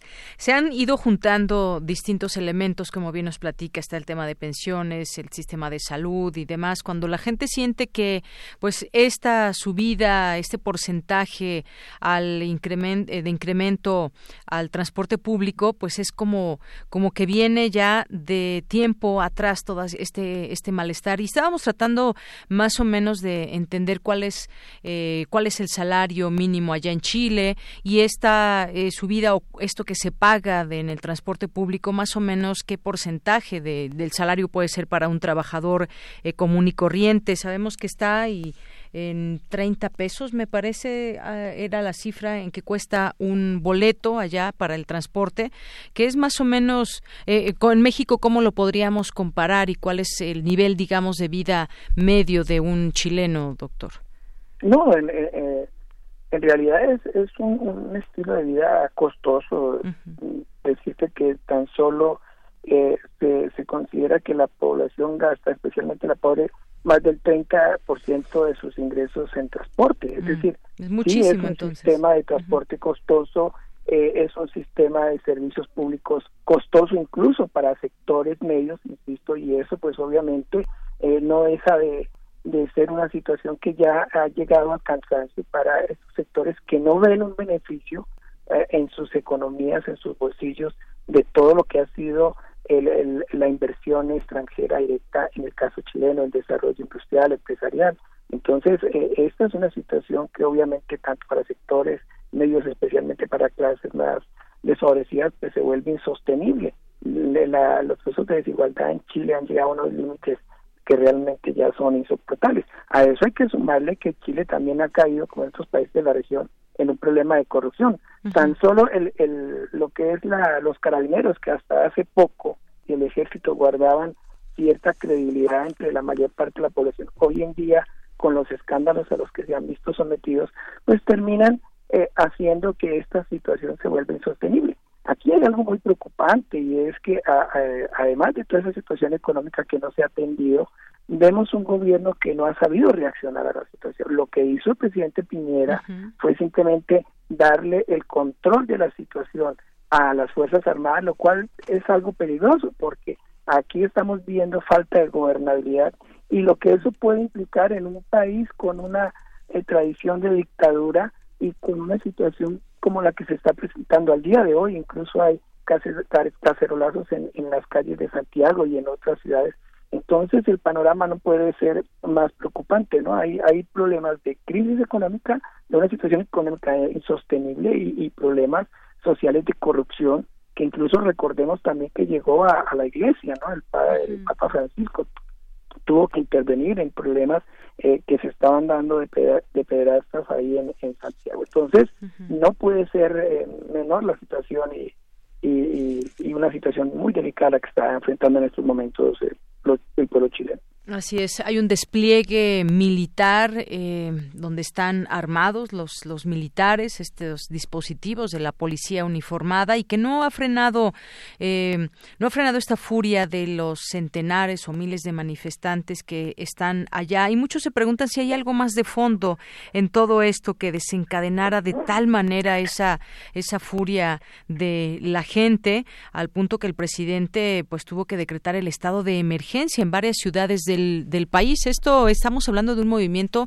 que ha crecido, un movimiento grande, y se hablaba que estas protestas están conformadas por, eh, por jóvenes y que las eh, generaciones más grandes, pues bueno, piensan que se puede ir a través del diálogo. Sin embargo, pues bueno, parece ser que las protestas por lo pronto seguirán, doctor.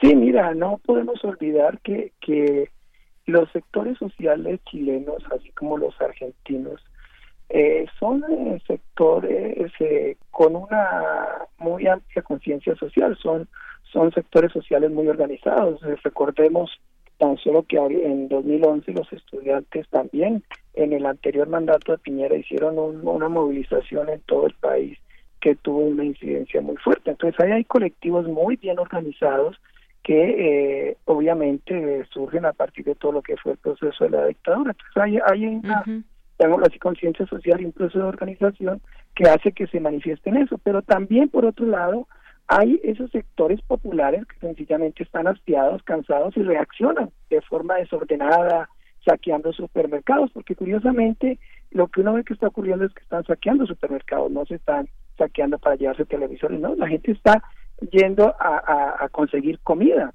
Entonces, ese es un indicativo de, la, de la situación que se está viviendo en Chile. Así es, es un indicativo de lo que está sucediendo. Yo recuerdo hace unos días también cuando estaba todo este conflicto ya en Ecuador, donde finalmente el, presidente tuvo que doblarse, digamos, ante esta propuesta de subir los energéticos o quitarle los subsidios. Y bueno, pues decía que había escuchado a la gente. Y en esta ocasión, bueno, pues ya se retiró este aumento, digamos, donde el presidente de Chile, eh, Piñera, se vio forzado a ceder y anunció el pasado sábado la suspensión del alza tarifa del metro y dijo que había escuchado con humildad la voz de la gente. Parece ser que no les queda más que pues ante el escenario, la realidad eh, quizás los rebasa en la posibilidad de contener la protesta y tienen tienen que ceder a final de cuentas. Dos características quizás también pues son gobiernos de eh, que emanan de la derecha y quizás pues estén ahí decíamos algo de trasfondo que pueda haber. En la primera veíamos eh, pues esta propuesta que fue del Fondo Monetario Internacional, esta no, pero pues es de un gobierno que pues al parecer tuvo que echarse para atrás, no midió la magnitud de la protesta.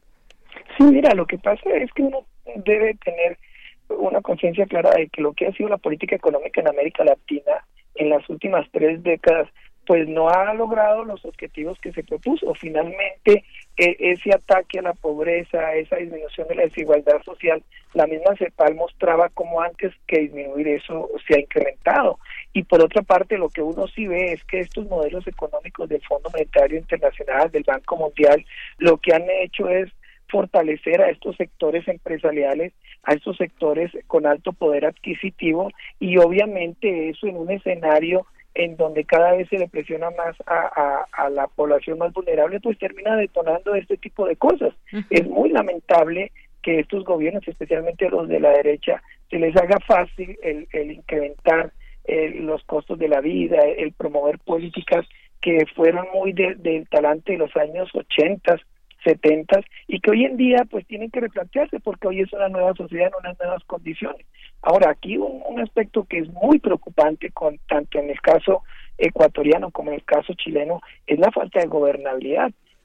¿Qué va a pasar con estos gobiernos después de, retroceder decisiones de este talante? Pues que pierden toda legitimidad y eso lo que promueve entonces es toda una serie de alianzas y de conflictos políticos que van a hacer difícil gobernar al presidente Piñera de aquí en adelante, así como al presidente Lenín Moreno. Es decir, cuando se desatan estas, estos conflictos sociales, las repercusiones pueden ser de diversa índole. Así es.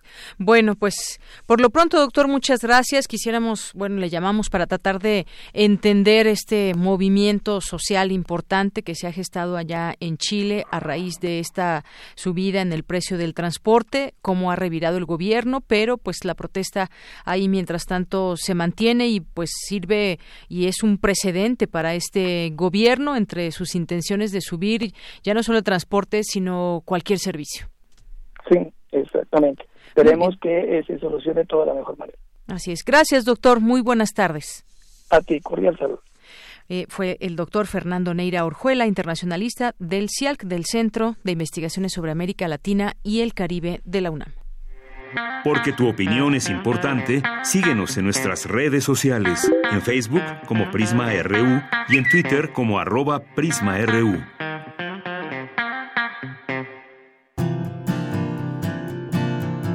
Gaceta UNAM.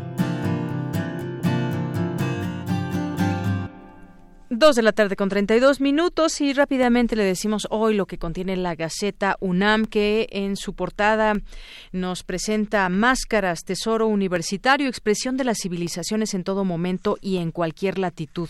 Eh, la Dirección General de Artes Visuales de la UNAM resguarda uno de los tesoros artísticos más interesantes que conforman el patrimonio cultural universitario. Su procedencia y configuración data del año 1960, fecha en que el Museo Universitario Universitario de Ciencias y Artes, el MUCA, abrió sus puertas al público con una exposición de piezas arqueológicas en la región del Golfo de México. Y bueno, pues aquí nos hacen esta invitación y estas máscaras de la colección universitaria de arte popular. Entre sus páginas en Academia, la Gaceta también destaca la ética vigente en la enseñanza médica. Una preocupación básica es ser congruentes entre lo que se dice y lo que se hace. Rubén Argüero Sánchez, sí, siempre siempre, siempre hay que ser congruentes entre lo que se dice y lo que se hace. En el limbo, la ley de gestación subrogada, también problema jurídico, los involucrados solicitantes y gestantes en posición vulnerable al desconocerse derechos y deberes. La democracia en la óptica de políticos, seminario internacional en Ciudad Universitaria, anticipan que, que las grandes batallas políticas y sociales serán también tecnológicas. En otra información, orientación de Nobel a alumnos de química. El galardón estimuló el verdadero interés científico y encendió la imaginación. Luego, una información interesante, lavarse las manos salva más vidas que cualquier intervención médica, así como lo escuchan. La Organización Mundial de la Salud no lo hace 95% de personas. La falta de higiene, problema de salud pública en el mundo. Cada año mueren 3.5 millones de niños por diarrea y neumonía. Así que a lavarse las manos simplemente con agua, con agua y jabón. Pero aquí queda la duda. ¿Quién no tiene agua? Pues tiene un severo problema también. Desarrollan en física detector de partículas, instalará, instalará el gran colisionador de hadrones, tema del que le platicábamos la, la, semana pasada. En comunidad premian a la mejor egresada de ingeniería, Karina Guadalupe González, que recibió la distinción ingeniero Manuel Franco López por su 9.89 de promedio en mecatrónica. Estímulos para proyectos indígenas y de afrodescendientes también se otorgaron los primeros ocho incentivos. Primeras puertas abiertas en Genómicas Campus Morelos. Hubo más de 1.500 asistentes, visitas a laboratorios, conferencias y exposiciones, entre otras actividades. En cultura, transformar a la sociedad de ver de los museos, un coloquio de estudios mexicanos. Hay que desnormalizar esos espacios para que cuestionen su visión y sus prácticas, dice Graciela de la Torre. La crónica periodística se hace cargo de la realidad más próxima, dice Martín Caparrós. Aprovechó el espacio que la novela latinoamericana estaba dejando de lado.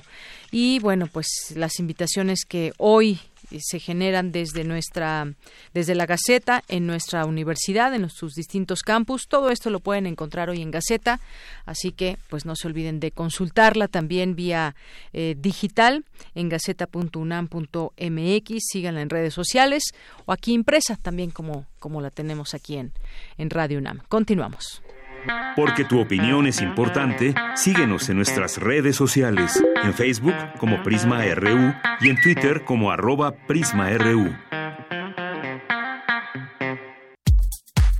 Prisma RU. Relatamos al mundo.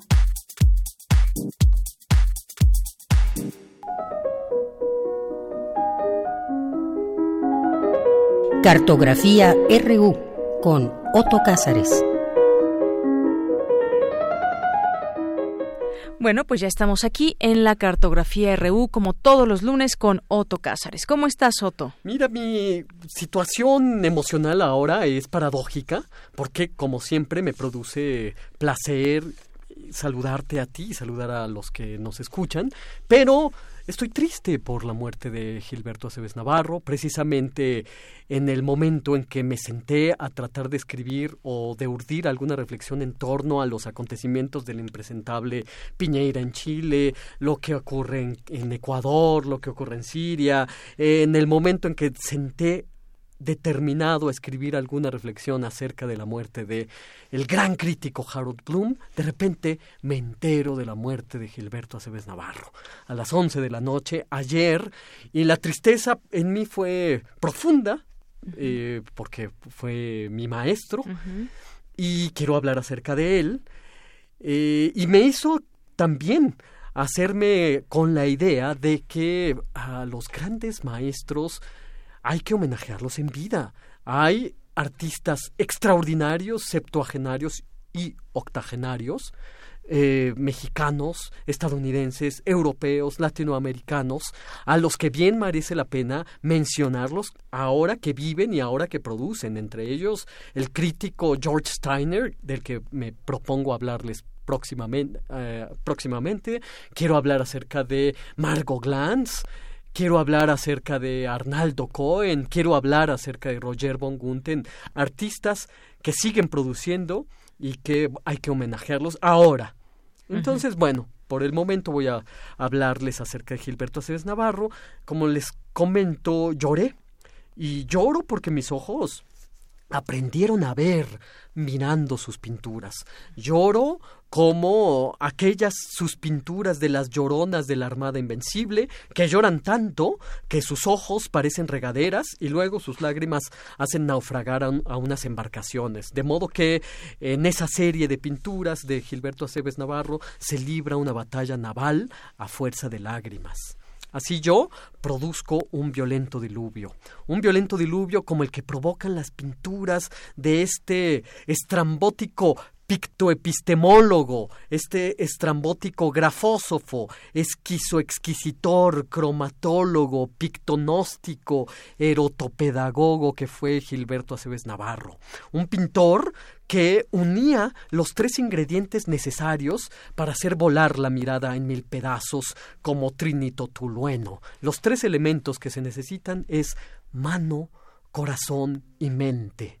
Una triada que es muy sencilla de mencionar, pero es dificilísima de conjugar, porque casi todos los pintores poseen solo dos de estos ingredientes, mano, corazón, pero no mente, mano, mente, pero no corazón, etc. Dos de estos ingredientes no funcionan para la pintura, se necesitan los tres, mano, corazón y mente. Y Aceves Navarro los tenía desde luego. Fue Aceves Navarro el omega de la pedagogía artística en México formó a generaciones de artistas en sus talleres y de hecho fue durante algún tiempo la necesaria antípoda, a veces complementaria, a la enseñanza de corte más tradicionalista de Luis Nishizawa. De hecho, en un momento en la Escuela Nacional de Artes Plásticas de la UNAM, Gilberto Aceves Navarro tomaba un polo de la educación artística y el otro lo tomó Luis Nishizawa, en un equilibrio, yo digo, necesario. Fue Gilberto un habitante inconfundible de la colonia Roma. La colonia Roma fue su colonia. Ahí están su casa y su taller. Su taller era donde recibía a los alumnos, no exclusivamente de la Escuela Nacional de Artes Plásticas ni de la Esmeralda. Ahí recibía a todo aquel que quisiera aprender a dibujar.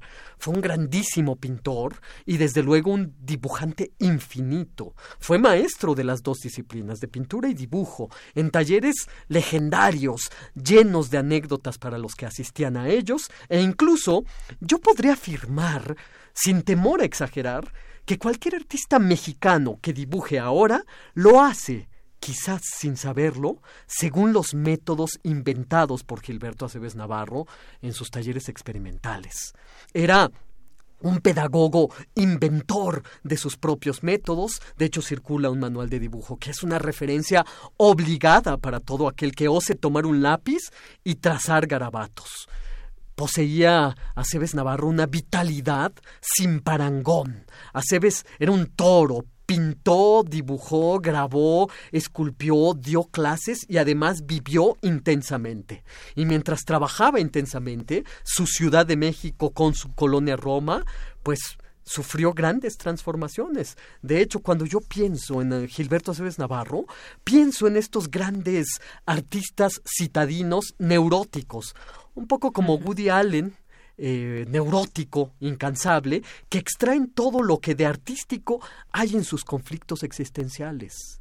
De este modo, Gilberto Cebes Navarro extraía todo el material de sus conflictos, de sus anécdotas, que son incontables y que yo no me atrevería a decir aquí en micrófono abierto. Fue maestro de la Ciudad de México eh, que enseñó a sus discípulos a pensar el tema de la creación, el tema de la ciudad, el tema del amor, y fueron sus lecciones dinámicas las que liberaron al arte mexicano por fin de esa infecunda discusión entre los pintores figurativas, figurativos o abstractos.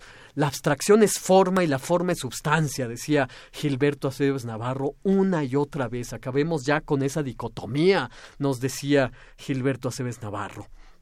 Voluntad de forma.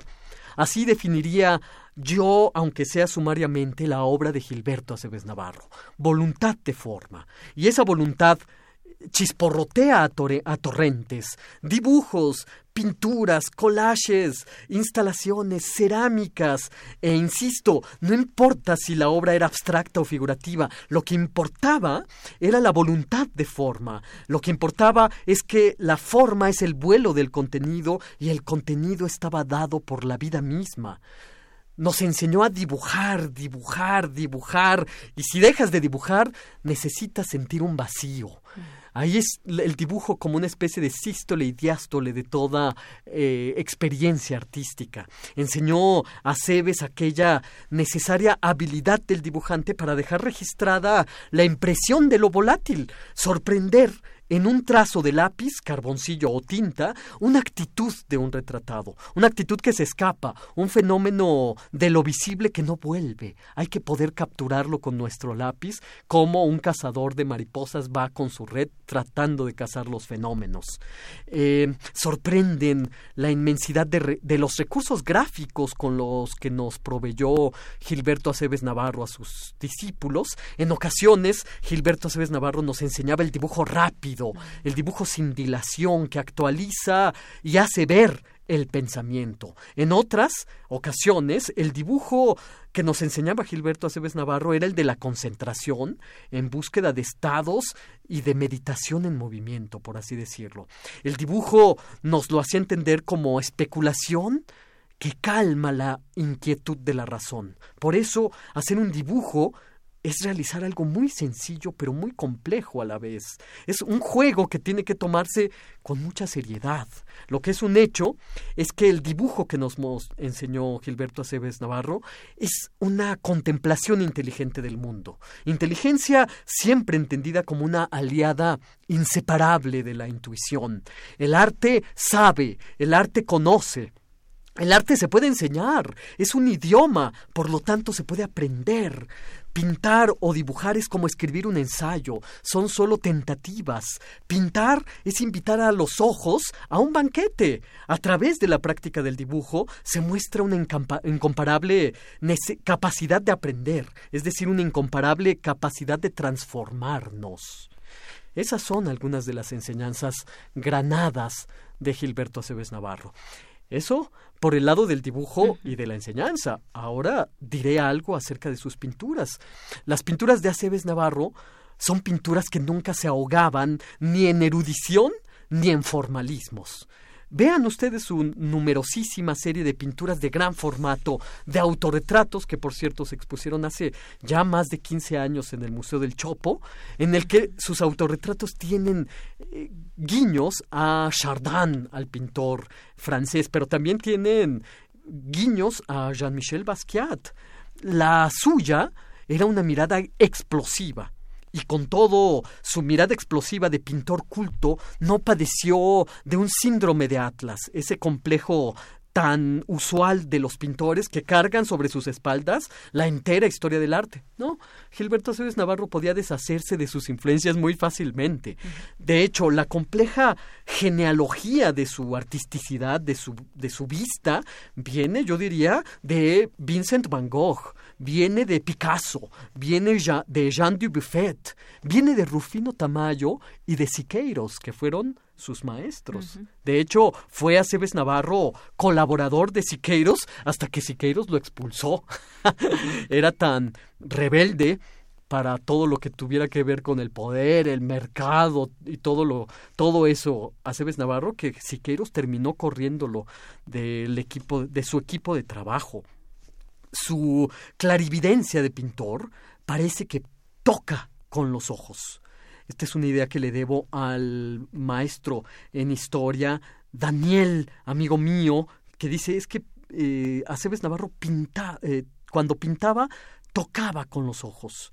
Yo digo que eh, Gilberto Aceves Navarro padecía de un horror vacui, es decir, horror al vacío. Pintó todas las superficies que encontraba no dejó superficie sin pintar, fue un cromatólogo, es decir, poseyó una ciencia misteriosa de la pintura y del color, una ciencia que no todos los pintores poseen y que eh, poseyéndola, lo aúna con Tiziano, con Pontormo, con Andrea del Sarto, con Watteau, con Monet, con Gauguin, con Paul Klee, que fueron los grandes cromatistas de la historia de la pintura. Recuerdo así abuela pluma radiofónica, esos naufragios ocasionando esas lágrimas que surgen a borbotones de las de los lagrimales de las lloronas de la Armada Invencible, en colores dorado y azul, azul verdoso.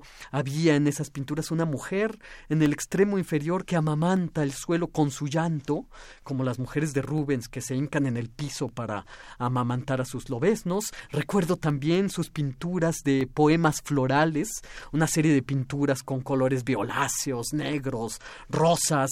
Recuerdo también sus estrambóticas variaciones sobre Felipe segundo, con salvajes colores, colores caca, yo diría, arrojadas con manchas eh, obscenas, practicaba la pintura de acción con la genialidad eh, turgente del vómito. Recuerdo sus pinturas como como si fueran comentarios a las obras de Van Gogh. Tienen su cromatismo, tienen su intensidad, pinturas que tienen apariencia de notas de al pie de página de la obra de Vincent Van Gogh. Recuerdo también las pinturas de caminantes con pies gigantescos, caminando ante la caída del sol, el atardecer es entendido como una figura y la figura es entendida como atmósfera, luego recuerdo un unicornio atrapado por un helicóptero, todas estas llenas de imaginación, llenas de voluntad de forma, pinturas que a veces resultan agresiones al ojo, como inyecciones, con dorados, con verdinegros. Eh, la figura las resuelve con garabatos al estilo de Rembrandt. A veces deja sus pinturas con apariencia de bocetos, donde, eh, por ejemplo, yo recuerdo una pintura de título Cumbia en la colonia Roma. Es un cuadro al encausto de Yanira, eh, en el que la pintura es la expresión misma del baile. ¿Cómo es posible que una imagen puede pueda, bailar? Y eso ocurría con las pinturas de Gilberto Aceves Navarro. Luego había un contrapunto triste en la obra de Gilberto Aceves Navarro, una serie de título Ahora que estoy viejo, te escribo cartas mamá, que es una colección de dibujos rotos, rotos por él y dispuestos en sus exposiciones así, rotos, un montículo de papeles rotos para su madre, que era cantante de ópera, por cierto.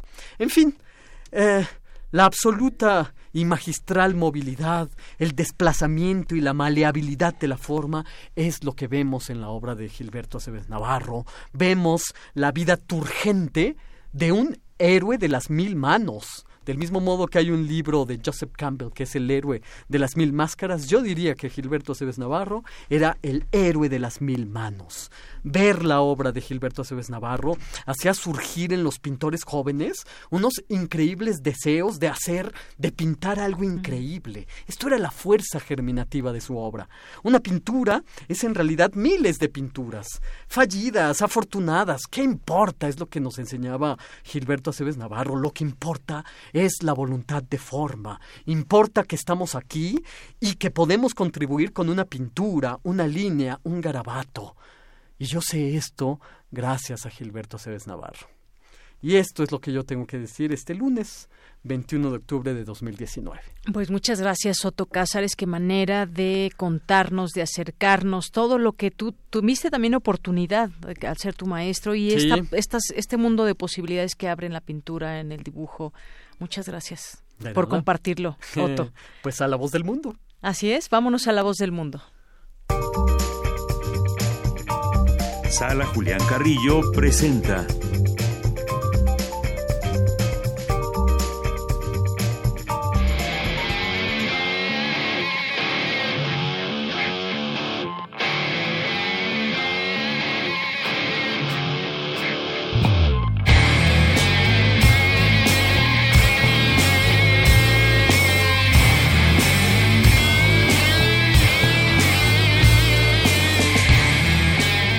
hoy agitando un poco su melena. Aquí Montserrat Muñoz nos acompaña. Qué buena introducción, caramba. Ya es octubre, ¿no? Se siente. Octubre. Se vive. Octubre. Los Hay una radio escucha que así se llama, Octubre. ¿En serio? Sí. Ah, ¿Registrada y todo? Sí, sí, sí, por ahí. No sé si esté presente hoy, pero... Que nos salude, por favor. Tiene toda la actitud. Minerva de este octubre, si no mal recuerdo. Si viene aquí a la sala Julián Carrillo, le damos una dotación de revistas rúbrica para, para ella en especial. Hola, Deyanira Otocázares, el equipo de Prisma RU bajo todas las circunstancias, bajo todos los pesares, Latinoamérica es un pueblo, una conjunción de varios pueblos, una visión, una cosmovisión que también se vive a través del arte, de la pintura, de nuestros maestros, de los maestros, de nuestros maestros, a quienes también hacemos homenaje diario. Queremos invitarlos a ustedes a la sala Julián Carrillo. Estamos aquí en Radio Universidad Adolfo Prieto número 133. En el corazón de nuestras instalaciones tenemos una agenda cultural que cambia cada mes. En este mes va de lunes a viernes con oportunidades que van desde el teatro, cineclub, conciertos, hasta próximas noticias de eventos especiales que les tendrán eh, pues una sonrisa y pues capturados los sentidos. Esperemos que sea así. Hoy lunes tenemos teatro con historias a la luz de una tumba, que es una historia contada en diferentes fragmentos, dos actores en escena, efectivamente están en un cementerio, hay una luz que aparece y desaparece, hay mujeres, hay espíritus y con esta intención, pues también hoy develamos la placa de las 100 representaciones de esta obra, donde actúa Sergio Cuellar, la dirección es de Emilio Uriostegui, a quien también reconocemos por otras obras que ha traído aquí a la sala. Entonces, si quieren asistir, la entrada es libre, la cita es hoy lunes de teatro a las 8 de la noche. Y pues vengan también para sumar este aplauso a 13 años de esta obra que, que llevan puesto. Y pues de más se van a reír, es una obra que captura y también que pues a través de la eh, enaltece la vida, así lo podríamos definir, historias a la luz de una tumba. Mañana martes tenemos Blanco Profundo, una coreografía de danza contemporánea dirigida a jóvenes quienes montan mensualmente una puesta en escena y los tenemos aquí reunidos para todos aquellos quienes gusten de la danza contemporánea, de idear em, conceptos y visiones y también pues transformarlos en movimiento y esto en un colectivo. Los invitamos si están eh, pues ahí captivo, cautivos de esta de esta arte. Y pues el Cineclub Radio Cinema como siempre a las 6 de la tarde entrada libre con el ciclo de películas inclasificables. Tendremos a Tetsuo el hombre de hierro de Shinya Tsukamoto del 1989 y esta película pues es también eh, clásica o muy mm, arraigada a la, a la cultura cyberpunk. A lo mejor a todos los que les guste pues ir a Londres, a la UTA, mm. quizás les suene, les suene esta, esta película. Es, es una invitación a descubrir eh, pues cómo se fusiona el hombre con la máquina en esta eh, película que lo tiene como premisa. los jueves hay conciertos de música que son conciertos de voz para voz y en esto pues presentamos Alas para la Libertad, unas arias operísticas de Joachino Rossini con la mezzosoprano Luz Vizcarra. Han sido conciertos pues donde lucimos la cara más acústica de la sala Julián Carrillo y se disfrutan de, en vivo, así solamente hay una sola oportunidad. Vengan a conocer a estos increíbles intérpretes estudiosos de la voz, quienes también la, en el concierto pasado nos estaban pues dando también una cátedra sobre los castrati en México, sobre los mulatos, sobre diferentes rangos vocales. Y fue muy interesante cómo el público fue parte de esta muestra y pues contrastando con por ejemplo esta música que tenemos de fondo, ¿no? Que los Bram Stokers estarán aquí y han definido esto como un rizometal esotérico rock avant-garde, avant-garde, algo así. Va a haber libros, va a haber poesía, va a haber música, va a haber rock este viernes de Intersecciones. Recuerden que los conciertos son de 9 a 10, se transmiten en vivo, pero no dejen de venir para presenciar Claro, se disfruta diferente, digamos. Y además se baila diferente, se vive diferente porque déjenme contarles que el viernes que estuvo la canera, Cleotilde de más de 80 años se subió a rumbear con nosotros, hizo el slam en la sala, todo fue muy educado, nada se rompió, nadie se rompió nada, pero hubo aquí fuego en la sala. Entonces, si quieren ser parte de este ambiente, si quieren conocernos, si quieren pues eh, ser parte también de intersecciones, estos viernes de los conciertos que gestionamos para y por ustedes, sigan a las bandas que están aquí, les compartimos las carteleras completas y a propósito de la cartelera completa, al final de octubre tendremos dos días dedicados al Día Mundial de la Animación, a Richard Williams, eh, con quien eh, mató a, Roger Rabbit, y a Jans Van Mayer. Eso será lunes y miércoles de la última semana de octubre. Todo ello en Facebook, Sala Julián Carrillo. Qué bonita programación está muy variada. Yo digo que está digna de, espíritus como de rock, como de brujas, de temporada pues, pues festiva. Porque acaba de morir además el animador de Roger Rabbit. Eso es un homenaje a este animador. Van a haber dos funciones. artista, por cierto. El lunes va a haber función a las 5 y después a las 7 más o menos. Si están interesados, consulten nuestra programación y sean parte del Día Mundial de la Animación también que todos los años aquí para nuestra área, para todo el mundo de este género que nos hace pues entender al cine diferente, ¿no? Creo que muchas cosas en la animación se pueden lograr como un recurso, como una técnica. Habría quien dice que es pues un género totalmente aparte, ¿no? Y más allá de la discusión está la flexibilidad de este medio que tiene que ver pues también con contar historias, con sorprender. Una manera de comunicar también muy específica. Exacto, y también infinita, yo diría. Tiene muchísimas posibilidades y pues qué bueno que tenga un día donde se celebre mundialmente y qué bueno que la sala Julián Carrillo sea parte de esto. De nuevo, todo es entrada libre, siempre están invitadas, siempre están invitados. Tenemos dos lugares para silla de ruedas, eh, una sala de, de emergencia que está presta y dispuesta y esto pues es para recalcarles el carácter que tenemos aquí, pues de invitarlos, de atenderlos y de hacer comunidad. Todas las actividades y eventos están registrados en Comunidad UNAM para que si estudian en la UNAM vayan, se registren, tengan puntos y después los canjeen por boletos que sí tendrían costo. Así es. Bueno, pues con esto nos despedimos con este ritmo de fondo que ya escuchamos y que se va a quedar ahí en primer plano. Muchas gracias, Otto Cáceres, Monserrat y todo el auditorio. Di rizoma. Rizometal. Era rizometal esotérico. Eso nos había dicho en un principio, pero ya después dijeron, no, pues pongan rock avant-garde, a ver si cae más gente. Bueno, con eso nos despedimos. Gracias también a todo el público que nos está escuchando. Gracias a todo el equipo. Soy de Yanira Morán, a nombre de todos. Gracias, buenas tardes y buen provecho.